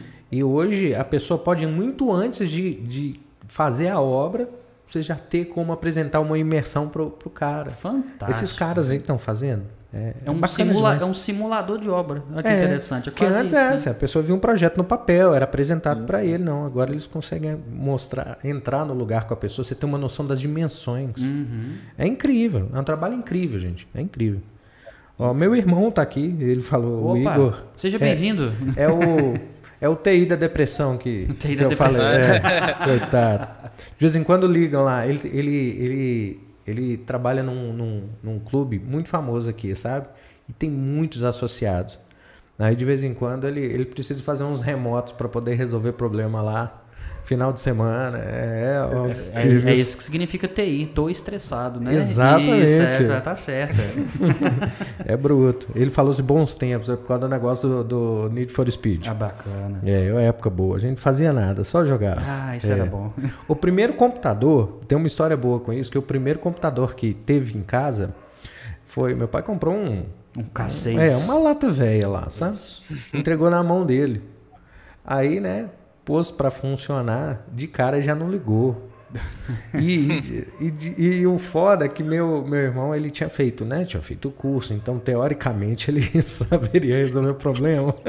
Teoricamente. Você tem que ver como é que ele ficou. Ah, cara. Nossa senhora, achou o pior dia da vida dele. Ah, porque ele falou assim: sou eu pra resolver isso aqui? E a gente sabe que a pessoa bota expectativa na gente, né? Sim, É, sim. é. Ele passou a tarde inteira pra de noite olhando pro computador, Uhum. pensando como é que ele ia resolver aquilo, porque ele não tinha, ele tinha que resolver, ué. Sim. Ele é. sabia. Coitado. Suando, frio É, lá ué. fazer o negócio. Você não dá um carro novo para um mecânico. Né? Porque fato. você precisa ver ele fazendo, fazendo a mágica dele, sabe? Exatamente. Nossa, cara, mas foi, foi muito divertido. Depois, depois de muito tempo aí, ele ele fez o ele rodava o Windows no, no- no- numa máquina no- que só tinha DOS. Era que eu tinha no meu quarto. Ele fazia rodar. Eu adorava o Paint, tipo assim, tinha umas seis cores no Paint. E você se divertia por horas, né? Nossa, meu amigo. Era, tinha um joguinho dos bloquinhos, tinha aquele. eh, Vocês vão lembrar disso, aquele. É Wolfenstein, como é que chamava? Então, 3D. Wolfenstein. Wolfenstein. É. é, é o Cara. pai do FPS, esse aí, né? É isso aí que eu Ele foi jogava. que surgiu com. Depois veio o Doom, né? Saber Isso. os outros, né? Isso. O Wolfenstein foi o primeiro mesmo, depois veio o Doom. E depois veio aquela obra-prima do É. filme do Doom com The Rock. Meu Deus, que coisa maravilhosa. E eu peguei essa fase aí, porque eu tinha o, o, o, o computador que sobrava era que era o meu, entendeu? ah, É, tá certo, então eu é peguei isso essa fase, bom demais. Tá, então vamos lá. Érico desbloqueado com sucesso, Daniela Hot. Nem tanto, nem tanto. É, ele ainda, ele, é, ele ainda está Tá, entre nós. Nós precisamos tirar uma skin nova dele, por isso que não tá aparecendo, né? E ela? Deixa eu ver. Daniela Ott é minha namorada. Um grande beijo. Te Ah, amo. que bom. Opa, Ah, obrigado pela participação aí, ó. Show de bola. Aí, pelo menos ela sabe que você tá aqui, ó. É, ué, isso aí. Tem o Vault Boy BR, ele falou assim, ele desaparece. Ele desaparece, é uma mágica, é uma habilidade, ele é um mago. Deixa eu ver aqui, quer ver? Tem uma que perguntou mesmo, quer ver? Ah. A Maria das Graças perguntou assim, ó. Oi meninos, boa tarde. Meu neto gosta muito de ficar nos joguinhos. Ele me falou que tem até campeonatos. Uhum. Tem alguns que ele é, tem alguns que entra dinheiro, perde, ganha. Isso. Isso pode levar a algum vício, na opinião de vocês? É, olha, assim, Boa hoje pergunta, boa pergunta. Né? a gente. É, boa pergunta. Boa pergunta. A gente tem que perceber o seguinte sentido. Se vou colocar aqui futebol, tá? Uhum. Se você tem um, um filho que ou filha que quer é, treinar para ser jogador ou jogadora de futebol, é, ela precisa de treinar, ela precisa de jogar bola, certo? Uhum, Sim. Uhum. E com hoje, com o cenário de esportes, assim como os jogadores e jogadoras de futebol são, a- são atletas, os jogadores de, de jogos eletrônicos são atletas também. Até porque tem as equipes Então, que representam, é, né? Times de futebol, é, é Flamengo, Cruzeiro, acho que o Atlético também tem, times, né? Tem exatamente. bastante, O né? Cruzeiro tem também. É. E, e assim, precisa te ter o treinamento, né? O treinamento ele precisa ser constante, né? E para você atingir a perfeição naquilo, Uhum. você precisa jogar mais para ficar bom para conseguir ganhar os campeonatos. Sim. Então, assim, é, não é de uma certa forma vício, né? Então, assim, quando a, a cabeça de quem, principalmente quem tá jogando um jogo profissionalmente, Uhum. já é outra da gente que tá jogando um jogo casual ali, casualmente em casa. Sim. Então, pro filho, né, ou seu, seu neto, igual ela falou, se ele realmente quer isso, ele precisa de dedicar, assim como um jogador de ou outro atleta de natação, de vôlei, Uhum. precisa dedicar também para conseguir. Eu acho que o negócio é, é ter uma rotina saudável. Eu assisti alguns exatamente. documentários falando sobre isso de tá, você você tem que determinar um tempo pro jogo. Uhum. Para estar bem pro jogo, você precisa oxigenar bem o cérebro. Sim. Então você precisa de algum exercício físico, alguma coisa para compensar esse tempo. Atividade cerebral, memória muscular, isso é importante pro jogo. Tô certo? É isso mesmo, é esse caminho, né? Sim, sim. Existem Sim. treinamentos também que o pessoal faz com o pessoal que é jogador profissional, principalmente para isso também. Sim, alimentação, essas coisas. É, então, tudo. né, é, ele como um atleta deve ser pensado, eu acredito que deve ser pensado dessa forma, né? Toda uma preparação, mas também tem essa parte, né, de, de cuidado Exatamente. com o corpo e tal. Entende? Exatamente. E, claro, né, os estudos também é muito importante, né, gente? Então, Sim. principalmente quem é, o pessoal é mais novo aí, tá na jornada de estudo aí ainda, é bem importante saber equilibrar, né, esses dois lados. Você tem a mesma visão, Érico, dessa questão do vício? Pode ou não? Você, que que tem alguma coisa que você pode acrescentar nesse ponto? É, também eu concordo com o Igor. É, se a gente parar para pensar assim, em outras áreas também, outros é, meios, tudo você for, você fizer demais acaba viciando. Uhum. Então você tem que ter o equilíbrio. Então, aquele equilíbrio de você ter, se o neto dessa senhora quer ser um, um desenvolver- um jogador, tem Sim. que ter equilíbrio, tem que separar um tempo ali também para a saúde dele, Uhum. não ficar toda hora só em frente ao computador. Mesma coisa como o Igor falou do exemplo dos jogadores. Eles têm o tempo deles. O tempo de curtir com a família, com os amigos. Uhum. Então tem que ter equilíbrio. Se a gente não tem equilíbrio, acaba realmente indo para um lado que é ruim. Entendi. Maravilha. É isso aí. Mais Olha. interações, irmão? Temos, temos. Quando eu falei que eu ia que eu ia perguntar aqui, aí começou a chover de gente aqui. Agora tá bacana. Muito bom. É, o pessoal, a Camila Lima tá querendo saber um pouco mais sobre a missão Voxel. Para Ah, entender sim. como funciona, como é que como é que faz para participar, como é que faz Ah, para ah, o Igor ah, e É- e Érico, essa aí é a parte que eu vou entrar, porque é o seguinte, nós vamos falar, nós vamos tocar nesse assunto de uma forma um pouco mais específica já já, não demora não, tá Camilo? Segurem um pouquinho que a gente já vai falar sobre isso. Então, então a gente vamos, vamos para outra pergunta e depois você vem Isso, aí a gente Ah, já relembra da Ca- Camila Lima, né? Isso. Nós não vamos esquecer de você não, tá bom? Então vamos lá. Nós temos aqui. tipo, No mundo dos joguinhos, além do entretenimento, tem, tem alguns que desenvolvem a inteligência, acho que todos, né, Maria? É. Eles querem saber se assim.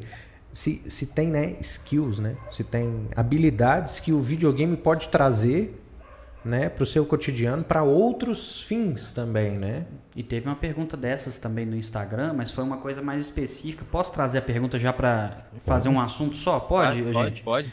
É, que na- é porque, na verdade, essa pergunta foi feita aqui, ó, quer ver?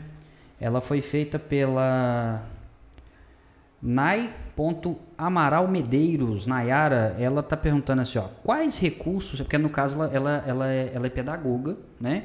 E Uhum. ela tá perguntando quais recursos tecnológicos tenho que utilizar para criar um game de alfabetização para crianças. Então eu acho que isso Muito entra bacana. bastante no que a Ma- Maria, né? Isso. Isso, Maria falou aqui agora. Então, ela está perguntando quais são as ferramentas que ela precisa, se ela mesma tem condições de fazer isso a partir do zero, o que, que vocês podem trazer de experiência para ela aí? Vamos lá, Érico, começa você agora, só para a gente equilibrar o parado aí. Beleza. É, sim, para um jogo, no caso educacional, Uhum. você precisa realmente de um profissional. Você precisa daquele profissional para saber, para conseguir executar um jogo dedicado exclusivamente para aquela criança. Mas sim, é possível sim você fazer jogos que a gente chama até de serious games. São jogos dedicados só para educação. Certo? Então, Legal. tem jogos que. Vários tipos. Você tem entrar no Google Play, você consegue encontrar É. é, de alfabeto, é, jogo em relação a matemática, geografia, vários jogos dessas sim. áreas para ajudar a educar. Jogos direto no celular, né? Pra você ver que já tá muito à mão, né? Sim. Então, assim, é possível sim. Você precisa realmente de um profissional, porque não adianta você fazer um jogo sem saber qual o benefício aquilo vai levar. Uhum. Uhum. Mas existem vários jogos já comprovados que trazem be- benefício. Existem escolas do Brasil que fazem isso já. Sim, com certeza. É, que bacana. E exatamente, assim, o... hoje tem esses jogos, né? Principalmente para Enem, né? A gente tem bastante, a galera joga muito, principalmente o pessoal que tá na jornada de, de fazer as provas. Tem jogos aí de conhecimentos gerais, aí tem várias, várias perguntas, né?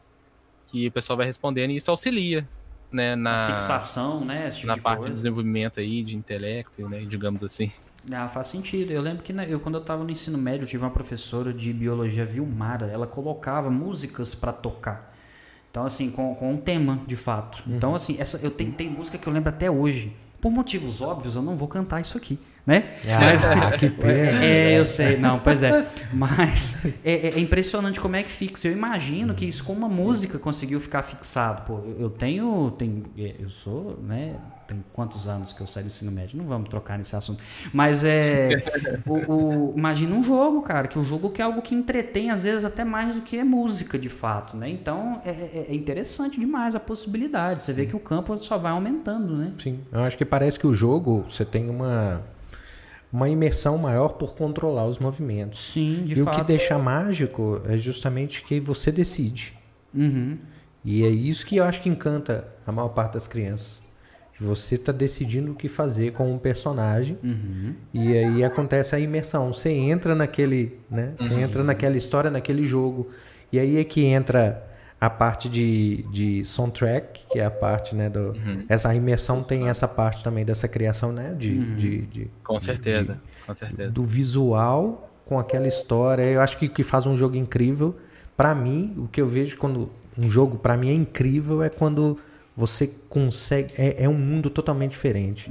Você junta a música, junta o- a narrativa, você fala assim, gente, é uma coisa única, é um trabalho único. É. Alguns me encantaram muito desde o, desde o Atari, Sim. que não tinha música. Que coisa. É. e me encantaram muito e me prenderam com, com, com quadradinhos coloridos e Uhum. depois você vê como é que a imaginação é, né? E você É, pensar hoje- nessa estrutura toda e, e- e a maneira como que os videogames hoje, né, tem uma imersão muito maior. Com certeza. Já tô esperando os jogos em VR já para ficar doido de vez, né? VR, pra quem não sabe, é aquele óculos de realidade virtual, né? Que o Isso. pessoal você coloca, literalmente você tá dentro do jogo. Porque tem gente às vezes que não sabe, não Sim, teve sim. oportunidade, né? Show de bola. Mais alguma interação, meu amigo? Já temos, temos. Garoto. Vamos lá. Da Vox. Da Vox nós vamos falar daqui a pouco. Ellen Flor, quem é essa? Não sei. não Ellen conheço. Flor é a minha amada esposa. Muito obrigado por participar. Te amo, amor. Ela pergunta a partir de qual faixa etária é bom para começar um curso, ou curso, né? Sim. Com vocês. Já que as crianças estão cada vez mais conectadas e com uma facilidade muito grande de aprender. Então, o que, que seria interessante em questão de idade? Aqui, Olha, pode falar. é, lá na Missão Vox, a gente recomenda a partir dos 15 anos de idade. Até Perfeito. para um melhor aproveitamento. Questão de coordenação também, né? Imagino eu Uhum. e tudo, né? É, Desenvolvimento. a- lá no, na Missão Voxel, já levantando um pouquinho aqui, falando um pouco sobre a Missão Voxel, Uhum. não tem como a gente fugir, porque. Tá certo, tá certo. Mas a gente passa por todas as etapas da criação de games. Então, o aluno vai começar ali a construir sua história, depois ele vai para a parte do level design, que é construir a parte das, das fases. Tem a parte da programação, tem a parte da arte, a parte da modelagem 3D, a parte da edição de vídeo. Também a gente ensina a parte de como divulgar através das redes sociais e também, no final, o lançamento do seu jogo no Google Play. Então, é, a gente recomenda, até para um caso de estudo, a partir dos 15 anos de idade. Maior Uhum. aproveitamento, porque a gente sabe ali com os 15 anos de idade, Uhum. que o aluno às vezes pode estar com um maior interesse, e também por causa da programação, é, a gente recomenda 15 anos de idade. Mas a gente tem alunas, eu tenho uma aluna nossa, né, Igor? É isso. Lá do Sul, ela tem 13 anos de idade e ela sai super bem. É. Então, Pô, que legal, Depende que de cada um. A gente até recomenda também os pais, É, quando a os gente pais chama, é. com a gente, a gente recomenda se a criança está realmente preparada para isso. Bacana. Se a criança estiver preparada, tudo bem, não tem importância. Uhum. Eu acho que tem um lance também de da pessoa querer, porque é, e eu acho que vocês devem ficar maravilhados com isso, porque não é o tipo da Ótimo. coisa que seu pai vai lá e te coloca e fala assim, meu, você precisa disso, meu filho. Voa, meu filho, brilha. É. Vai. Quem entra aí são pessoas que falaram assim que às vezes Uhum. pegou os pais assim pela camisa e falou eu quero é fazer isso. Então acho que já entra todo mundo empenhado, Com né? certeza. De fato. É, isso é muito legal, porque né, acho que vocês não têm essa, não tem uma pessoa que vai lá e ah, meu pai falou que eu gosto de videogame, então eu tenho que fazer isso aqui. Não, é difícil. A pessoa quem vem é realmente quem tem um sonho aí mesmo e a vontade mesmo de criar. É bom a gente ver isso, cara, porque a gente, a gente às vezes não fica sabendo tanto, mas a gente tá tentando trazer essa informação justamente para incentivar. Porque a gente teve umas perguntas aqui, ó, pra você ver o pessoal comentando, as dúvidas. É igual, a, a- a- no caso, a Maria, ela falando do neto. Ela mesma pode incentivar o neto a mexer com isso. Se ela, Com tiver- ela achando interessante, você concorda? Tá interessantíssimo, cara. Muito bom. Esse campo é muito legal. E é difícil você ver, né? é, quando a gente é criança, assim, ou pelo menos. Uhum. Era difícil eu virar pro meu pai, pra minha mãe e falar assim, ó, eu quero fazer isso, eu quero aprender isso aqui. Me ajuda, assim. Era difícil. Entendi. Aí É, depois chega um- com o tempo, quando a gente é mais velho, que a gente começa a pensar nisso, nessas coisas. a né? comunicação é outra, né? É, Muito bom. Bom, vamos lá? Sim. Ó, Vai. o é, teve, teve é Coroso mesmo? Coroso, coroso. Coroso? É, acho que é isso mesmo. É, ele falou assim, pode começar depois de velho também. Eu comecei o curso e já tinha meus 26. Ó. verdade. verdade. velho, você, você se chamando de velho, cara, que ofensa. que Ele é ofensa. nosso aluno e realmente ele começou. Não é velho, nunca tem idade para É. Nunca tem idade para você aprender ah, o conhecimento, né? A gente, Claro. a gente sempre tem que correr atrás do conhecimento. Então, ele é o nosso aluno, então não tem idade. Pô, bela Pode E no curso cara. mesmo, a gente tem alunos aí de, igual como ele falou, de 13 anos. Uhum. Tem gente que tem, já chega até nos 40 aí, a gente tem aluno também. Pô, 40, hein, cara? Nossa, Você, você é. pode começar agora, hein, irmão? Tem, Oh. tem, não tem idade. Aí, Então, ó, o tá pessoal vendo? tá, entrando mesmo. Irmão tá no auge ali do 60, é legal, né? eu tô no auge, meu amigo. Na hora que eu vi o cara falando assim, eu entrei velho já, 26. Eu falei, meu Não, mas Deus. coitado, a gente já entendeu, coitado. Tipo assim, né? Por parâmetro, né? cara? O parâmetro da conversa. É, não, não, eu entendo ele, eu entendo ele. É, eu, eu acho que tem muita gente que demora a se encontrar nas coisas. É, eu tive umas oportunidades que teoricamente me levaram até aqui. Uhum. E assim, às vezes eram umas coisas que, que, se você observar, não tinha uma ligação direta com o que eu faço. Uhum. E eu acho, talvez vocês tenham passado por isso, eu acho que se vocês passarem alguma coisa, se tem alguma relação com essa história, eu, eu digo assim, porque eu desde pequeno eu, eu fui num, eu fui num é, programa de auditório onde você podia se apresentar. Eu tinha muita dificuldade de conversar com as pessoas. Mas é verdade, eu lembro de E você. foi. Mas, Oi, foi um prazer receber você lá. Ah, a imitação do Silvio Santos é horrível. Aí, e isso me ajudou muito, sabe? Com umas coisas. Depois eu, é, eu entrei em cursos de, é, né, de informática, etc. E aí eu fiz cursos de, de CorelDRAW, Photoshop, essas coisas. E aí me, me falaram muito sobre essa questão de diagramação e tal. E isso me ajudou muito, só que eu não sabia na época que isso poderia me ajudar. Uhum. E eu acho muito legal porque, assim, é, para, me parece que é isso, Igor e, e Érico. Acho que você passa. vocês- Eu quero que vocês me digam se eu, se eu tô certo. Você vai passando por algumas experiências que vai te dando um conhecimento de, de como proceder e de como fazer determinadas coisas que outros não passaram, porque vieram de outra realidade ou de outra escola, Uhum. de outra, né? Então percebem a coisa de um jeito diferente. Quando você junta essas pessoas na criação, e aí cada uma delas tem, um, tem uma ideia, uma maneira de ver as coisas, Sim. que é onde se transforma às vezes num, num produto bacana, que é o que nós estamos falando. Você pegar um Sim. cara, às vezes o cara tem lá uns seus 40 anos, o cara tem uma maneira diferente de ver as coisas. E, Totalmente. E talvez essa maneira dele de ver as coisas leva para um outro lado muito interessante. Tem um jogo que eu gosto muito, eh, vocês devem conhecer, que é o Kerbal, que envolve muita Kerbal. física. Vocês já viram? Conhecem? Não, esse jogo em particular Não. não. É do Atari? não- Esse não, esse jogo é o seguinte, ó. Pelo que eu fiquei sabendo da história do jogo, que eu acho que é muito legal, é que tinha um simulador de aerodinamismo Uhum. para poder testar formas de foguete para voo, etc, que a NASA usava como uma plataforma para testar, para desenvolver esses modelos. E aí ele foi aplicado esse engine foi aplicado no em um jogo, eles colocaram os personagens como uns bonequinhos, aí tinha a Terra dos Kerbal, e aí era um planeta e tal. E o jogo ele é super complexo, você cria o seu próprio foguete, você, é, você tem que montar os, os acopladores das partes, Fazer toda a aerodinâmica. toda a aerodinâmica, a relação de peso e potência, de combustível, Uhum. de é, é, a, a relação de, de- do, do- questão de órbita, essas coisas, tudo real. O negócio Tudo é real. literalmente um simulador, né? E é sensacional. E assim, aí você vê que se você pensar no jogo com base no entretenimento, ele não sairia desse jeito. Uhum, totalmente. Entendeu? E- Totalmente. E, aí eu acho muito bacana. É, como, é que, como é que vocês entendem essa parte do processo criativo? Assim, você- quando você está com o, I- o, o Igor e o Érico, na hora que vocês juntam e falam assim, vamos montar um negócio assim, vocês diferem muito assim do, do- da, da proposta por terem vindo assim, se encontrado depois? Vocês têm esse encontro de, de, de ideias assim diferentes que, for, que faz formar uma ideia única? Como é que é?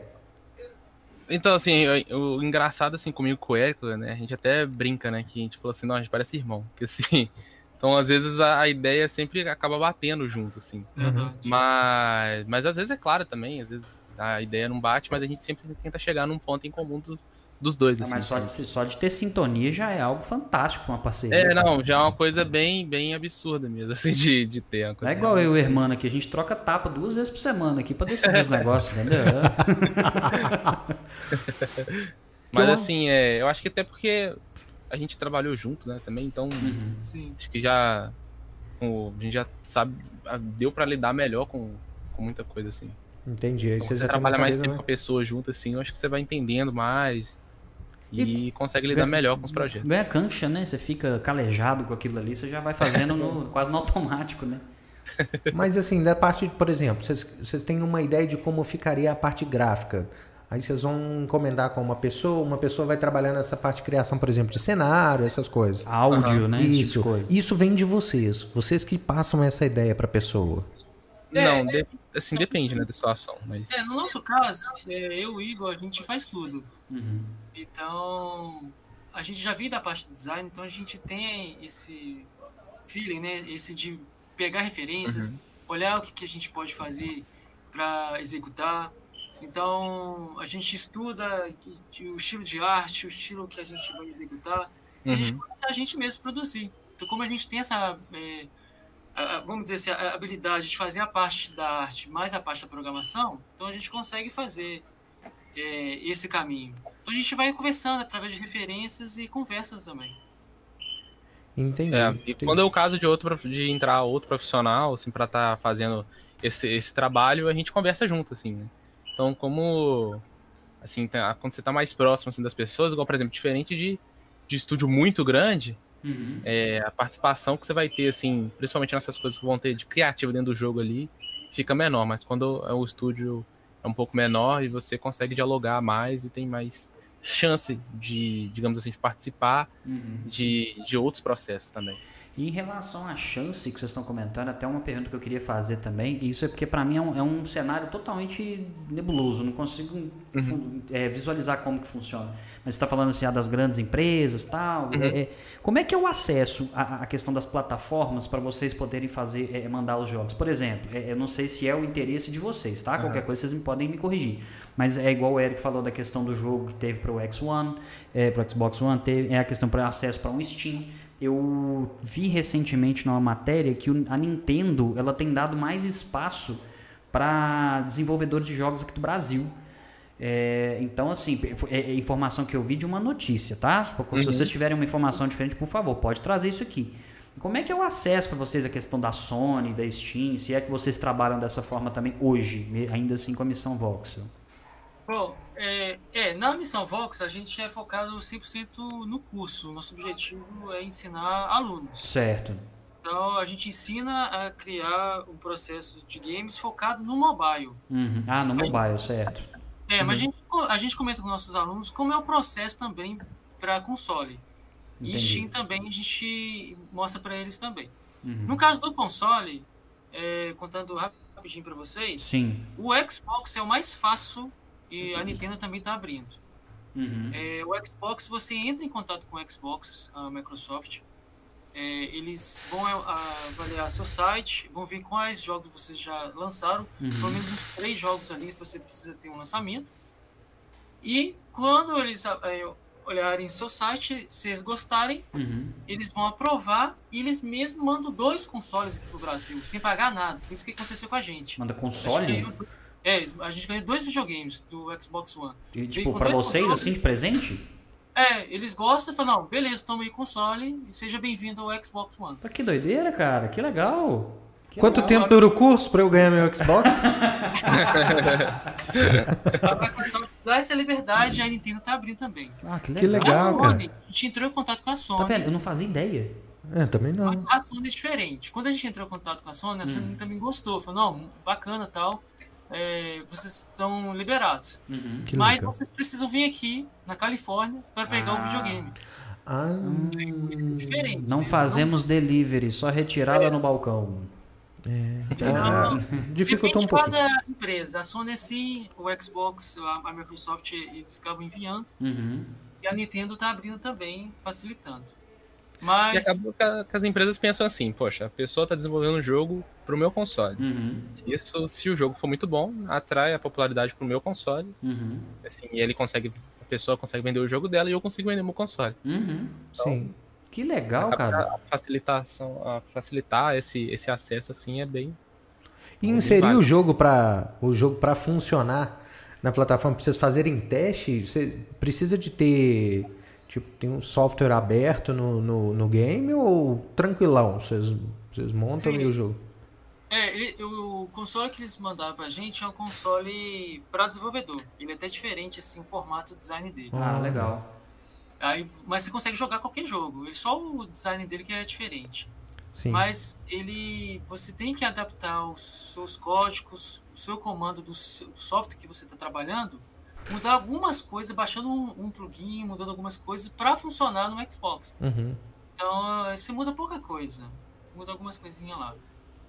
Legal, Entendi. Velho. Muito bacana. Eu, eu, tá vendo? É uhum. umas perguntinhas que eu assim, às vezes é boba a pergunta, não. Acho melhor fazer, porque tem umas novidades aqui que aparecem, né, bicho? É. A outra coisa que eu estava pensando, que eu vejo muita gente reclamando, e é até bom que o, o Eric comentou agora, que é a questão do foco em mobile. Eu vejo uma reclamação em massa, principalmente nas avaliações. Ah, o jogo tem muito anúncio.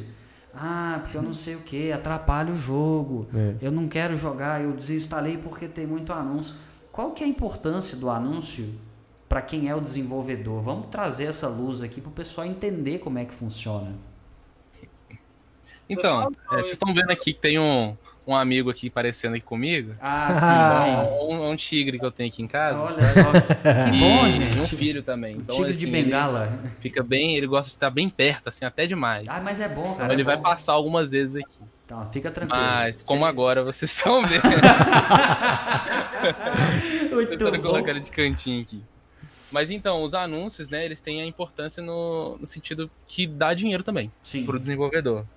Então, quando você exibe seu anúncio dentro do, do jogo, você, dependendo de quantas visualizações ou clique, você ganha mais o. o você pode ter chance de ganhar dinheiro. Uhum. Então acaba que as pessoas veem que tem essa oportunidade e acabam enchendo o jogo de, de anúncio. Uhum. Né? Então, é assim que normalmente o, o, por isso que acaba tendo muito anúncio. É chato pro jogador. É assim, tem que saber equilibrar isso da melhor forma possível, mas é a forma também que o desenvolvedor tem de ganhar dinheiro com o jogo. É né? a dose da cura e a dose do veneno, né? Demais você atrapalha. Se você colocar um é. pouquinho, você pode não receber tanto, mas você consegue equilibrar aquilo ali, que é o que você falou, né? É, o que eu ouvi falar é que, na verdade, quando você ou você compra o produto ou você é o produto. Então o que que acontece? Seu jogo é um jogo de sucesso. Uhum. Ele, se você vender o jogo, é, você, você às vezes tem um lucro de tanto, tem uma certa dificuldade para venda, você não vai atingir a quantidade de pessoas. Sim. Com os anúncios, o desenvolvedor consegue ganhar o que é justo para uhum. ele pela, pela criação do jogo e, Sim, né? e, claro. pela, e uhum. pela, pelo desenvolvimento do jogo, de atualizações, etc. Uhum. Ele, mantém, ele mantém talvez o jogo de uma melhor forma. Geralmente eu vejo muito anúncio em jogos mais simples que parecem que né, as pessoas usam de uma maneira mais. É, é, não são esses jogos de fase, esses jogos que parece que né, as pessoas se divertem mais. É. Uhum. É, isso é uma paciência, divertem mais, não é que divertem mais. É que você usa um entretenimento, de uma, né? Isso, um entretenimento sem compromisso. Isso, em qualquer momento ali, você está dentro uhum. de um ônibus, uma coisa mais simples, você não tem. Né, é talvez jogar um, um Super Mario ali, que é, ele, um ele é complexo do jeito dele, mas ele né, tem seus detalhes de imersão. Isso, me, é. parece, me parece que é por aí. Vocês, vocês fazem trabalho pensando nessas duas plataformas de mercado, tipo assim, com anúncios? Como é que funciona? É, é o. Pode falar. É, tudo depende. A, a venda também é muito boa. Quando você vende só o produto sem ter anúncio, é muito bom. Uhum. Você consegue um bom faturamento. Um exemplo que a gente tem na, na, nos nossos alunos, quando eu tinha empresa, quando eu desenvolvi um, um jogo um tempo atrás, uhum. a gente lançou um jogo que em uma semana vendeu mil dólares. Uma semana. e não tem anúncio, tem nada. Olha só. Mas só pode o preço. Sim. Então, tudo depende de como você quer vender. Tem uns jogos que você consegue vender só através do, de um valor só. Tem jogos que você pode colocar anúncio. Tem jogos que você pode colocar uma lojinha. Que você colocar ah, uma roupa nova, você é. sabe o personagem. É uhum. É outro meio de você ganhar dinheiro. Sim. Então, são vários meios que você pode fazer vender. O que utiliza muitos jogos mobiles é que o anúncio te dá cerca de 6 centavos para cada usuário. Uhum. 10, 5 centavos. É bem baixo. Então você precisa ter muitos usuários jogando é. para conseguir uma renda boa com o anúncio. Ah, então, perfeito. Eles colocam. A, maioria, a gente vê assim, muitos jogos grandes acabam utilizando isso porque eles aproveitam que sabem que as pessoas vão utilizar, vão acabar vendo aquele anúncio. Então muita uhum. gente utilizando vão ganhar mais dinheiro ali. Mas tudo depende de como você quer realmente trabalhar o seu jogo. Você quer focar só no anúncio? Quer focar só em lojinha? Uhum. Você quer focar só em vender o seu produto sem isso? Então você tem que é, ter o equilíbrio e saber como vai vender. Talvez o formato do jogo te diga um pouco disso, né? Poderia ser melhor para o jogo? É, o que utiliza muito em mobile são jogos casuais, né? Tipo, ah, é um jogo que você tem que atravessar a rua. Uhum. Aí uhum. É, eles sabem que as pessoas vão estar ali jogando aquele jogo e vão acabar assistindo algum anúncio para ganhar um item sim, ou ganhar moedas. Sim. Então você faz essa estratégia. Ah, eu vou dar moedas, em troca você vê esse anúncio. Não fala de moeda não, que a minha esposa ela joga em três aparelhos, ela joga no meu iPad, no meu celular e no, no negócio. É o dia inteiro catando ela, moeda. Ela é a própria gangue, né? Ela faz o grupo dela. É, ela tem o próprio grupo. Não, e, isso, e, e, vocês estão comentando disso de anúncio e tal, tem essas microtransações que são a comprar os negocinhos com dinheiro, né? De verdade, né? E tudo. Vira e mexe, a gente vê aquelas notícias de criança faz é, compras, microtransações é. no cartão da mãe, 3 mil dólares. Uhum. Isso aí, na hora que você é. bate o olho, ah, meu Deus. O é, lance... que... foi um problema que teve, no, inclusive, na, nas lojas mobile, porque. Ah, deve ter. Muitas vezes direto, o cartão né? já fica lá, né? Isso. Comprar e... com um clique, né? Apertou, já foi. É... Nossa, imagina. Se eu não me engano, assim, eles já estão mexendo pra, pra arrumar isso, porque começou a acontecer muito isso. Ah, assim. precisa, cara. O cartão precisa. já ficava registrado, você apertou ali, ele já valida tudo para você. Né? Mas isso aí é o próprio, é o próprio Google, porque... É o próprio Google, é. Sim, Google, sim, gente, isso não é de vocês, é, claro. mensagem pro desenvolvedor, xingando o desenvolvedor. É, uhum. o pessoal veio xingando o desenvolvedor. Não é o desenvolvedor, é o Google. O próprio Google coloca lá, seu, quando você coloca o seu cartão, as informações já vai.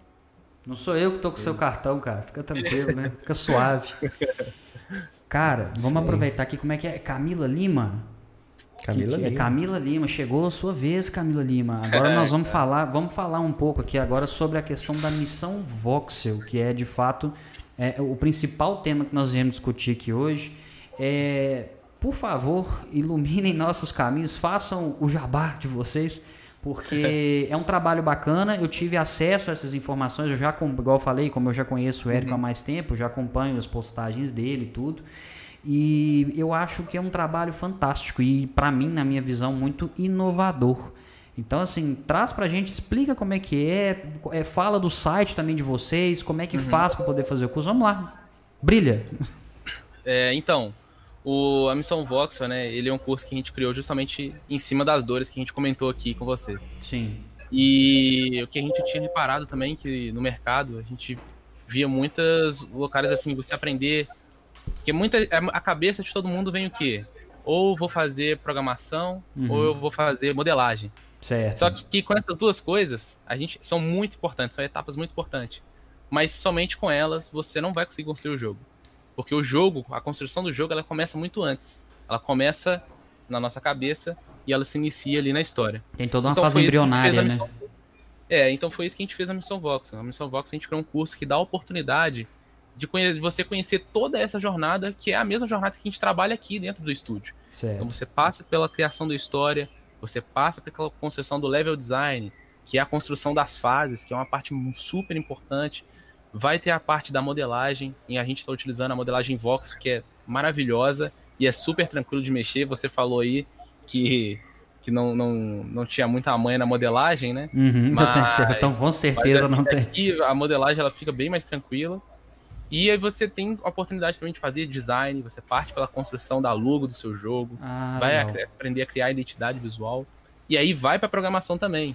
No caso da programação, a gente está utilizando a Unity, que é, uma, é um motor muito famoso uhum. para criação de jogos profissionalmente. Certo. Já criou vários jogos aí. Uhum. Não sei se vocês conhecem. Conheço, conheço. Sim, eu já tive a oportunidade de jogar alguns jogos que é, é Unity, é, tem, recentemente, eu não sei se eu estou falando da mesma coisa, uhum. desculpa, mas recentemente o Adobe, Adobe Flash né, Player, ele, ele até já caiu em desuso, ele já foi desativado é, também, né? A gente usava para fazer jogo há muitos anos atrás, a gente usava, mas hoje realmente ele não. Não, não, não é utilizado não mais, ele foi, ele foi desativado, né? É. é. Não tem mais suporte assim. Isso.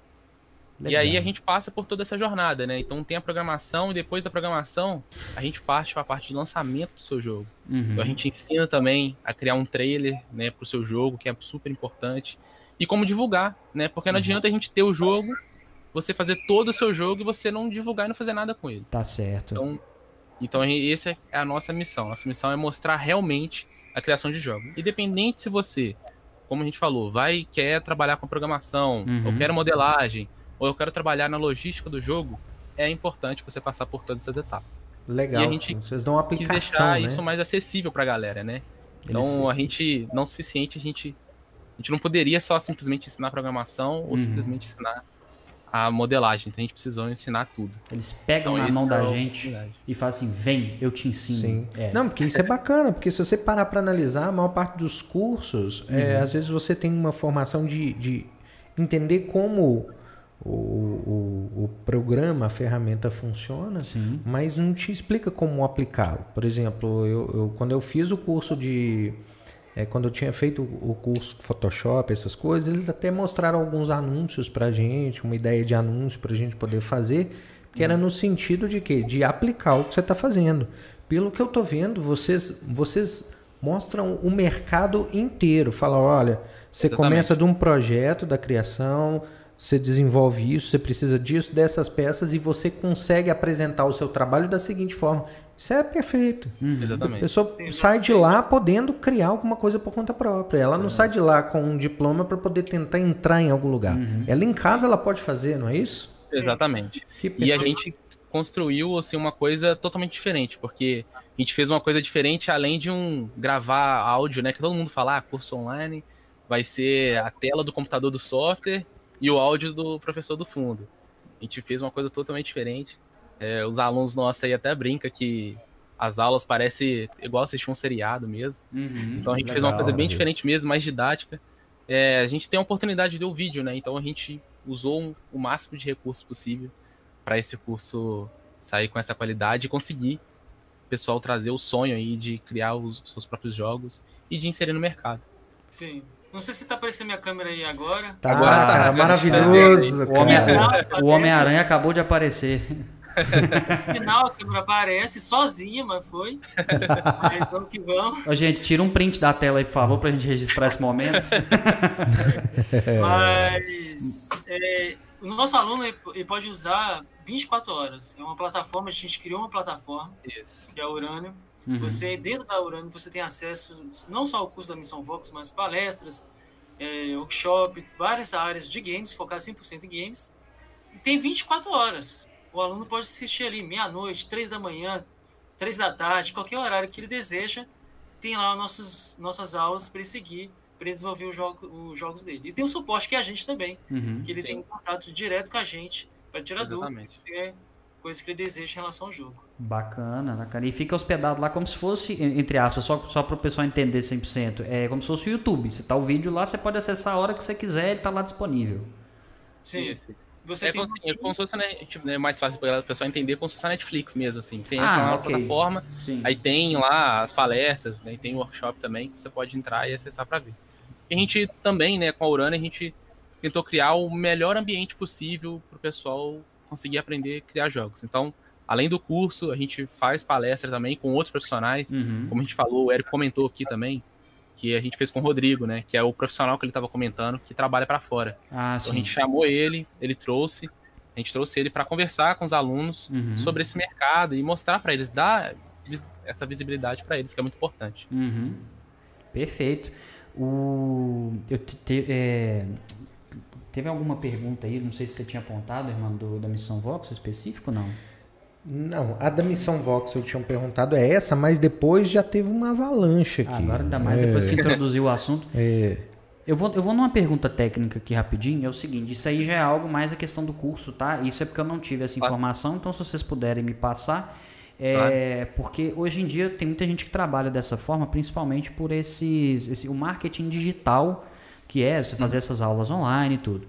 É, Se porventura, ah, como é que é a questão? Para você fazer o curso, não precisa entrar em valores assim, forma de pagamento, boleto, cartão, vocês aceitam. E se porventura acontecer alguma coisa, a pessoa, ah, não, não era isso que eu queria, porque pode acontecer, a gente sabe que pode acontecer. Vocês têm alguma política de devolução, uma coisa de vocês? É só a nível de informação para o pessoal já ficar, entendeu?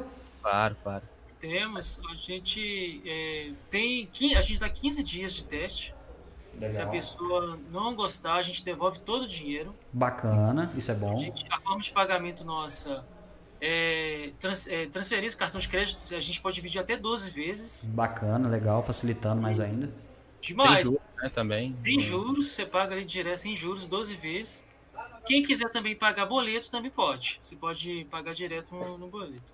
A gente tem uma parceria com a, a Ebanks, uhum. que é uma, uma, das maiores plataformas que tem, ela tem que ter presente no, no PlayStation. Sim. Então a Ebanks faz direto, é uma conta, uma, um pagamento, uma compra 100% segura. Legal. Você pode direto é direcionar para o Ebanks. Lá no Ebanks você pode dividir com cartão ou pagar em boleto. Uhum. Quando você já executa o pagamento, a gente já te dá o login do seu e-mail através de uma senha uhum. para você ter acesso à nossa plataforma, que é o Urânio. Isso. Se a pessoa não gostar, não gostei. Em 15 dias a gente devolve todo o dinheiro. Bacana, aí ó, você que está em casa assistindo, ficou na dúvida, aí ó, você tem 15 dias de degustação da, da plataforma para poder ter certeza que é isso mesmo. Então assim, vai mesmo, confere com o pessoal, porque você está lidando com pessoas boas aqui e é uma oportunidade muito legal. Não perde não. Tem várias Isso. formas de pagamento, então é bem acessível. Legal demais, cara, legal demais. Para quem quiser conhecer, eu vou deixar o, o site, né? É, falar aqui pra galera. Manda bala, vai lá. Que é missãovoxel.com.br. Voxel com X, lá. né? Voxel. Voxel, é V-O-X-E-L. Missão Voxel. É, e você pode estar tá acessando o site lá. Lá a gente conta todos os detalhes também. Uhum. Tem um vídeo da gente explicando ah, é, todos os passo a passos. A gente fala sobre os módulos também, o que, que acontece sobre eles. Uhum. Então lá tem todas as informações que o pessoal pode tá colhendo também. E claro, a gente é super acessível, tá, gente? Então a gente tem a nossa rede social, tem Instagram e Facebook. Pode passar então, pode pessoal. me chamar, pode, pode chamar passar. o Érico. Fique à vontade. A gente sempre responde. É que a gente sempre responde também. O pessoal vem sempre direto na gente, porque sente mais confiança, né? Então, uhum, claro. pode, pode chamar. É pode passar. A gente até chegou a colocar os arrobas de vocês lá no, no, nosso, na nossa página, mas se quiser passar, aproveitar quem está aqui, às vezes não segue a gente ainda, alguma coisa, pode passar para o pessoal já ter acesso, fica à vontade. O meu Instagram é Igor com H-Y-G-O-R Amir A M M I R K. Anotar, ponto anotar. I N N Z. E vocês podem entrar lá. Eu uso mais o Instagram, mas o Facebook também. É só colocar o mesmo, mesmo esquema que vai me aparecer lá também. E o seu Érico? É, o meu é Érico com C uhum. e Graço, G-R-A-S-S-O, tudo junto. Érico Graço, você encontra tanto no Facebook como no Instagram também. Beleza, segue lá, gente, para tirar as dúvidas se estiverem lá, pode mandar que eles vão atender vocês lá. Vamos Interações, irmão? Temos, temos, temos. Vamos lá. Pessoal, o Santiago Martins, tá? Ele estava falando sobre a questão do inglês. É, ele disse que para quem está estudando com essa dupla agora, aproveite a oportunidade, já vai estudando inglês também, porque é um conjunto, né? É uma uhum, coisa interessante fazer. É, é, possível trabalhar para fora com inglês básico, até mesmo usando um tradutor. Uhum. Se seu uhum. trabalho for é. um diferencial, essa barreira linguística pode ser ignorada, né? Então, mas a gente sabe, né? Sim, então, claro. são acessórios, né? Então uhum. a gente, o que a gente tem mais, que a gente tem de ferramenta disponível, claro, pode te levar além, é né? Não precisa, mas é bom ter, né? Isso. Maria das Graças está elogiando o assunto, que está de parabéns, né? Muito obrigado, gente. muito obrigado. É... Deixa eu ver aqui. A Natália Orlando falou assim: bora jogar um Super Mario, Diego. Aí, ó, é aqui, eu vou. Eu vou a Natália, Natália, no caso, ela é, ela é uma das nossas parceiras aqui, da Azul Cereja. Ela é minha irmã, né? E a gente tem um fato interessante que, assim, não sei você se vocês tiveram essa oportunidade, mas ela, ela me chamava para jogar, às vezes, o Super Mario, aquele o Mario Kart, né? Que esse foi o momento o ápice que a gente mais jogava. E quando ela vencia, ela tripudiava em cima de mim. Agora, quando ela perdia, ela puxava a, a, a manete para travar o videogame, sabe? E ali ela parava. Então, assim, lá em casa a disputa sempre foi muito saudável. Bora lá, Natália, bora lá, vamos jogar. E aqui, eu vou fazer uma cobrança aqui ao, ao vivo aqui, ó. Por favor, ela tá assistindo, já sei. E vocês, por favor, Igor e Érico, me apoiem. Porque a Natália, depois vocês deem uma olhada no Instagram dela, o Azul Cereja Laços. Ela faz laços assim à mão, coisa mais linda. E ela já fez algumas, por exemplo, ela tem edição especial de Páscoa, ela já fez edição especial do rock. Então eu vou vir cobrar aqui agora, Natália, faça edição especial de games, querida, por favor. Isso aí, tá? Por favor. Você Não pode, é? você por pode. favor, Natália. Aí, ó, ele... Tá faltando, acho que tá faltando. Aí, acho que vai ser o um sucesso, hein? Aí, tá vendo? Por favor, você pode, faz, faz porque eles já estão se comprometendo aqui a compartilhar, hein? Ó, vamos lá, hein? Vamos fazer essa campanha, gente. Ajuda, gente, por favor. Não, vocês não fazem ideia. Do inglês, Santiago, grande abraço, Santiago, amigo meu. É, o inglês realmente é importante. É, você consegue sim mandar mensagem através do Google Tradutor, Uhum. mas às vezes você vai ter uma reunião é, pessoal, através de um vídeo, Uhum. com o pessoal lá, por exemplo, dos Estados Unidos, que você às vezes vai ter que estar lá só para falar o inglês. Uhum. Então a gente recomenda, sim, o inglês é super importante nessa área, tanto desenvolvedor de games como modelador, programador, e ele é muito importante nessa área, sim. Sim. Excelente, é isso excelente. aí. É isso aí.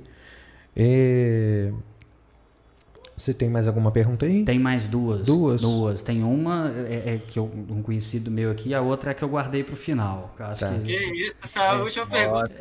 Essa última cara. pergunta ué, quando fica tenso, assim, né? A Tipo assim, vai- É que eu sei o que vocês fizeram no verão passado, né? Assim, é, a pergunta que. Uma das perguntas, na verdade, fizeram. São duas, eu deixei. Foi é do Guilherme Gui Underline Maniones, conhecido nosso aí. É, ele falou o seguinte: é, apesar da gente já ter é, conversado um pouco sobre isso, é até bom para vocês orientarem também. E, e eu já vou dar a resposta logo depois da pergunta, mas aí vocês, por favor, falem os detalhes. Que ele falou como entrar no mercado de games sem ser da área artística ou de desenvolvimento. Eu já vou falar, Guilherme, vamos lá, entra no Missão Voxel. Já faz, já passa o cartão lá, já começa, cara. Esse é o detalhe. Mas vamos lá, vamos para os especialistas. Você quer, Igor, ou eu falo? Ah, eu, eu posso falar. É, Pedra, papel, tesoura com um delay. Com delay. Boa demais. é, então, você. É o, é o que acontece, né? Muita gente tem a, a- fecha muito ali na programação ou na arte. Uhum. Mas como a gente falou aqui, né? é, na missão Voxel mesmo, a gente mostra a parte de história, que é o mercado também. Existe a criação do. é, Existe o level design, que é a construção das fases, que também você pode estar participando também. Então, o games, ele é uma gama gigantesca que tem ali para você trabalhar. Entendeu? Uhum. E hoje, é, inclusive mesmo a tradução. A gente estava falando do inglês aqui. Então, se você tem um inglês bom e quer trabalhar com tradução e localização, isso, cara, tem demanda demais. Opa. Demais, demais. O pessoal né, chega muito na gente aqui pedindo o pessoal, o pessoal trabalhar e a gente já até desi- designa né, a galera para trabalhar também. Então, assim, é, games, a gente tem que lembrar que é uma empresa, né? Uhum. como qualquer uma outra também. Então ela existe outras demandas. Então trabalhar ali, então marketing também é um ponto onde você pode trabalhar também. Uhum. Só que, por exemplo, para você trabalhar com marketing, para você trabalhar com vídeo, né, que é o que a gente trabalha aqui também, para você trabalhar com todas essas outras oportunidades, você precisa conhecer o mercado, né? E no Uhum. nosso curso, cara, caso você queira, você tem Uhum. essa oportunidade de conhecer o mercado mesmo. A gente mostra tudo. É, Sensacional. e aqui no nosso curso, você não precisa saber desenhar e programar. É. Se eu tenho medo, ah, não sei desenhar nada, eu não sei programar nada, não tem importância. Pode começar do zero que vocês. Pode entrar no zero, que com certeza você, sa você vai sair sabendo desenvolver, porque para você fazer a modelagem voxel, Uhum. você não precisa saber desenhar. Uhum. Mas você tem ali uma noção, conhecimento das formas que a gente ensina, dos elementos, porque o voxel é, é fácil nisso. São cubos, então você consegue criar coisas bacanas através só do cubo. Sim. Então a gente ensina ali, não precisa saber desenhar nem programar, e o aluno vai conseguir desenvolver essas habilidades e sair no final com o jogo. Legal, cara, legal. É, é, entrando nessa parte da tradução que vocês comentaram, eu vou só fazer uma pergunta rápida, até porque acho que é mais uma questão pessoal, porque eu observo tanto para filmes, mas hoje em dia os games estão ficando mais assim, é, tá aparecendo mais, é a questão da dublagem. Eu Isso, queria saber um pouco a opinião de vocês, por quê? Porque eu falo, é porque eu vejo isso muito, eu sigo alguns dubladores, né, até de infância, Guilherme Briggs, é, é, o Wendel Bezerra, por exemplo, e eles têm feito cada dia mais. E, e a gente sabe que tem muita gente por aí que detesta dublagem, detesta, acha horrível. E, e, assim, eu não vou citar nomes, um abraço, Bernardo Spranzetti, é, que é uma pessoa que não gosta de jeito nenhum, mas ele respeita, é sacanagem, tô brincando. Mas ele não é muito fã da dublagem de fato. E eu queria saber o que, que vocês acham sobre isso, porque querendo ou não, acaba que fica, fica mais acessível. E as empresas lá de fora elas estão ficando mais atentas a esses detalhes, né? Com certeza, com certeza. É, a dublagem está crescendo porque a gente é o, o quarto maior consumidor de games do mundo. Uhum. E tende a crescer, a gente pode virar até um terceiro. Então essas empresas de fora já tá tendo outra visão em relação ao Brasil. Tá deixando algo mais brasileiro, vamos dizer assim. Sim. Tá chamando dubladores que a galera gosta, Uhum. que é presente em animes e presente em desenhos colocando em jogos para sentir aquela emoção do personagem. Uhum. Então, é pensando no mercado mesmo, porque sabe que o Brasil é um consumidor grande de jogos, Isso. então eles já estão fazendo isso pensando para cativar mais ainda o jogador Uhum. e dar mais empolgação para comprar aquele jogo. É, eu, assim, particularmente, assim, não, não tenho problema com, com a dublagem. Eu acho que o trabalho da dublagem ela é sensacional, Sim. que é justamente trazer essa imersão mesmo pro jogo. né? Ela ajuda também. Uhum. Então a, a gente tem um serviço de tradução, mas também tem um serviço de localização que a gente chama, que é de trazer, por exemplo, às vezes no filme ou no jogo, vai ter uma piadinha lá Uhum. que não vai fazer sentido aqui pra gente que é brasileiro. Então Sim. não sei se você, um exemplo básico aqui, né, assim, que é o a Monstros S.A., não sei se você já viu. Demais. Pois é. Tem um momento lá que, que, ele, que o, o Sullivan, né? Ele vira e fala, ah, na pegadinha do monstrão. Quem é brasileiro vai saber que ele tá falando de quem que ele tá falando. Maravilhoso. Então, esses são esses trabalhos que é preciso fazer pra conseguir. E isso, o jogador, quando ele vê, percebe isso. Fala assim, nossa, a galera colocou essa piada. Nossa, Regionaliza a galera parada, né? Isso. Isso fica super mais. Nossa, o jogo fica sensacional. Legal, cara. Legal demais. O- Assim, é claro que o pessoal fala, ah, não, porque você perde os efeitos. Assim, gente, Você perde a imersão do filme, do é, jogo. antigamente não dava pra separar os canais de áudio. Então, Uhum. o, o dublador ele tinha que fazer em cima do filme mesmo. Então, por isso que os efeitos ficavam mais baixos, né? Sim. E aí Uhum. o pessoal preferia o legendado porque é, o, o- tava tudo separadinho, bonitinho, tudo certo. Sim. E aí o hoje já a gente já tem tecnologia, recurso pra É, fazer. o isso. digital mudou muita coisa nesse, Mudou nesse muita negócio. coisa. né? Então hoje não tem aquela coisa, ah, o áudio é pior no, no dublado, então não tem disso mais. Sem contar com as músicas, né? Você vê isso muito. O pessoal tem, é, fazendo o- a tradução o- de músicas, produtora lá etc. Já te manda já tudo separadinho. Legal. O- a Pixar, inclusive, ela, ela, ela se dá ao trabalho de, de quando vai fazer os filmes, de colocar placas, traduzir as placas, traduzir capa de Exatamente. livro, Uhum. tudo que tá em várias línguas. Exatamente. É muito bom. E isso é, é o que a gente tava falando, a inclusão, né, cara? Porque tem muita É gente que inclusão, gosta, né? total, total. É, eu vou agora passar para a, a pergunta. É, Ah, é a pergunta? Ok. Porque, na verdade, é o seguinte, o, o Samir, o Gui Maniones, eles fizeram perguntas assim, de curiosidade de quais jogos que vocês, assim, normalmente mais gostam, certo? Agora, teve uma, eu, na verdade, essa pergunta não tem nada demais, é porque eu achei interessante. é porque, Depois verdade- de fazer esse trauma todo. é pra segurar a audiência. Aí, é, não, é porque o que me chamou a atenção foi o nome, que foi o Mago, Mago Puto 22. Eu fiquei. Cara, eu acho fantástico. eu, Assim, um abraço, Mago Puto aí. Eu fiquei 22, desculpa. É, Eu esperando você falar isso, o nome dele é ao vivo. é tipo isso, cara. Pô, brigadão a participação. Continua, cara. É muito bom. É, tá ele perguntou, ó, se vocês pudessem ser um personagem de games, se tem alguém que vocês gostariam de ser, e se pudessem viver em um jogo, qual seria?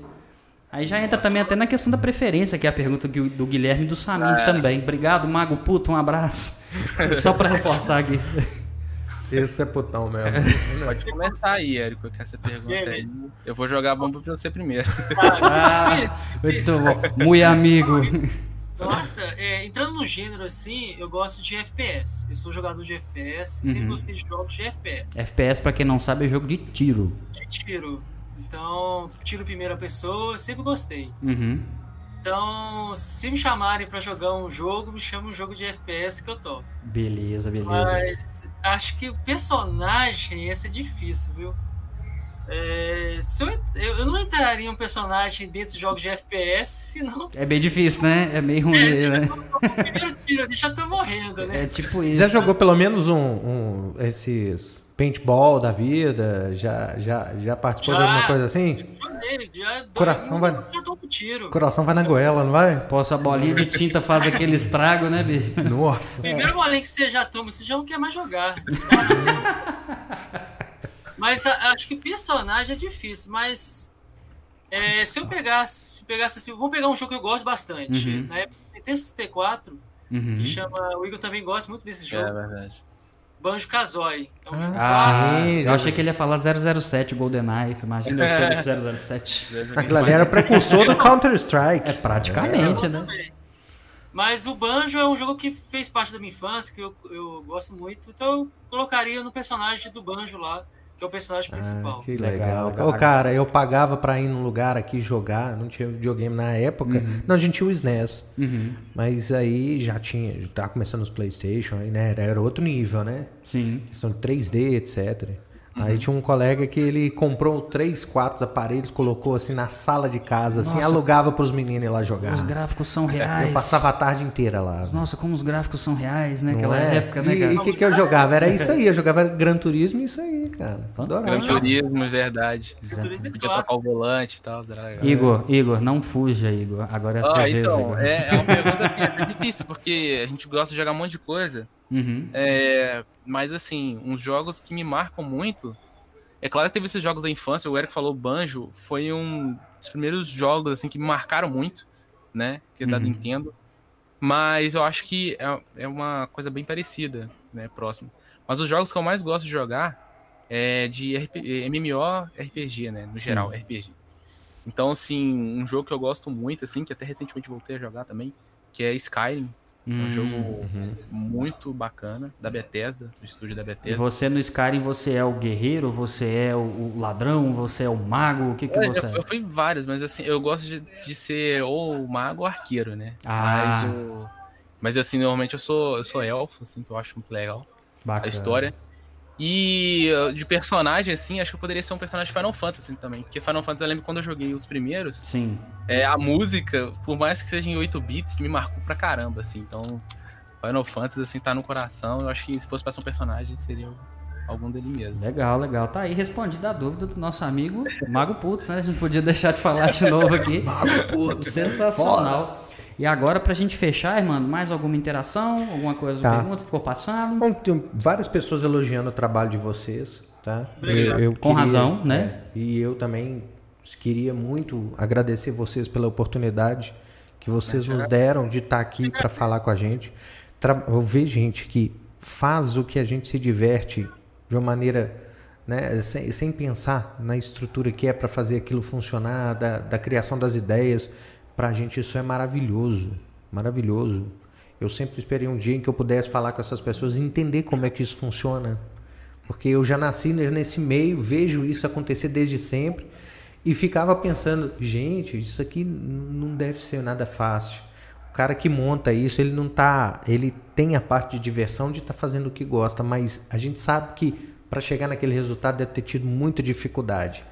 E conforme você passa a entender um pouquinho mais, você entende que realmente é tudo aquilo que você pensava. Então, eu sinceramente agradeço muito por conversar com vocês, entender um pouco de como esse mercado funciona, tá? Eu sinceramente eu vou falar se eu não fosse tão velho, porque 26 anos já tá velho, né? De- Pelo que, pelo, pelo que o Corozo falou, né? É. Então assim, se eu, se a questão nossa realmente aqui, a minha questão hoje é tempo, mas eu sinceramente é um curso que eu nossa me dedicaria a fazer com muito amor, porque é- eu acho impressionante o que vocês entregam e, e é de se entender também que nesse nesse período em que a gente está vivendo de pandemia, tudo que a gente está passando, é ter isso em casa, ter esses universos em casa que vocês criam aí, que está na cabecinha de vocês, vocês mandam pra gente, é a melhor coisa do mundo. Isso salva vidas, isso é, impõe habilidades nas pessoas, é, é, é um, é um meio de muita coisa, meio de muita coisa. Leva muita gente para para um lugar mais distante, Sim. que é, né? Às vezes a vida é difícil, a gente sabe, para todo mundo. Nós temos aí nossas, né, Uhum. nossos problemas para carregar, para Claro, resolver. Claro. Então, assim, muito encantado com o trabalho de vocês e, assim, imensamente grato pela oportunidade de vocês estarem sentados aqui hoje falando aqui com a gente. Viu? Muito obrigado. Muito obrigado. Nossa, a gente agradece, a gente que agradece demais. Muito obrigado. É, a gente quer, esse é o nosso trabalho mesmo, é desmistificar mesmo esse mercado e trazer mais clareza pra galera aqui. Então, por isso que a gente sempre gosta de, o pessoal chama, a gente sempre gosta de participar mesmo. Então, a gente agradece estar tendo essa oportunidade de espalhar mais essa mensagem. Meu amigo, obrigado. Com certeza. Obrigado demais. Tá certo. Igor, Érico, agora eu vou fazer a, a minha, o meu agradecimento. Obrigado por fazer um produto que nos entretém. Porque é quando a gente chega bravo em casa que a gente descarrega. Eu, particularmente, eu gosto de um jogo para ir para cima, tá ligado? Então é mais tranquilo. E assim, obrigado por, igual o Hermano falou, obrigado por dividir, compartilhar esse conhecimento com, com você, com, conosco aqui, com quem está assistindo. É, eu queria registrar com vocês que essa live ela vai ficar salva no nosso canal do YouTube. Logo depois, quando a gente tiver disponibilidade, nós vamos soltar os cortes dessa entrevista. Então depois a gente vai passar para vocês, se vocês quiserem divulgar também, para a gente de fato espalhar a palavra, né? A palavra de Voxel. E, então, assim, obrigado de coração a oportunidade, o, o, pela gentileza que vocês receberam a gente. Obrigado ao Bernardo de novo por ter feito isso acontecer, né? Por ter intermediado. E, cara, só agradecimento e, se, e sejam sempre bem-vindos. As portas da casa sempre estarão abertas para vocês, menos quando estiver trancado, porque não vai estar aberto nem para nós, né? Muito obrigado, a gente que agradece. Agradece, fica à vontade também para chamar aí, a gente super tranquilo. Ah, sensacional. Gente, muito obrigado de coração, um abraço para vocês e até a próxima. Falou! Abraço, até. galera. Falou, galera. Gente, gente, que papo maneiro. Esse foi é. bom demais, viu? É, agradecer vocês por terem acompanhado com a gente aqui. Esse papo durou bem mais de duas horas aí, mas foi muito divertido. E reforçar com vocês aqui, igual eu falei, é, segue a, a, nossa página do Instagram, Mashupcast. É, segue o pessoal lá da Missão Voxel também, não esqueçam. É, vocês precisarem também, pode acompanhar lá as postagens. Nós vamos postar, igual eu falei, o vídeo vai ficar salvo no nosso canal do YouTube, que é o Mashup Podcast. Segue lá, acompanhe, curte, ativa o sininho para você ter essas notificações. Quando tiver live vai te avisar, vídeo novo vai te avisar, até para vocês poderem compartilhar, passar essa palavra. Mais uma vez queria agradecer aos nossos parceiros, que era o BIS, a RR Limpeza de Pedro Leopoldo e a Azul Cereja Laços, mais uma vez, pela companhia, tá com a gente aqui e acreditando no nosso trabalho. Obrigado de coração. E vamos finalizar, porque toque de recolher tá chegando, a gente precisa ir para casa. Gente, forte abraço para vocês, tudo de bom e até a próxima. Valeu!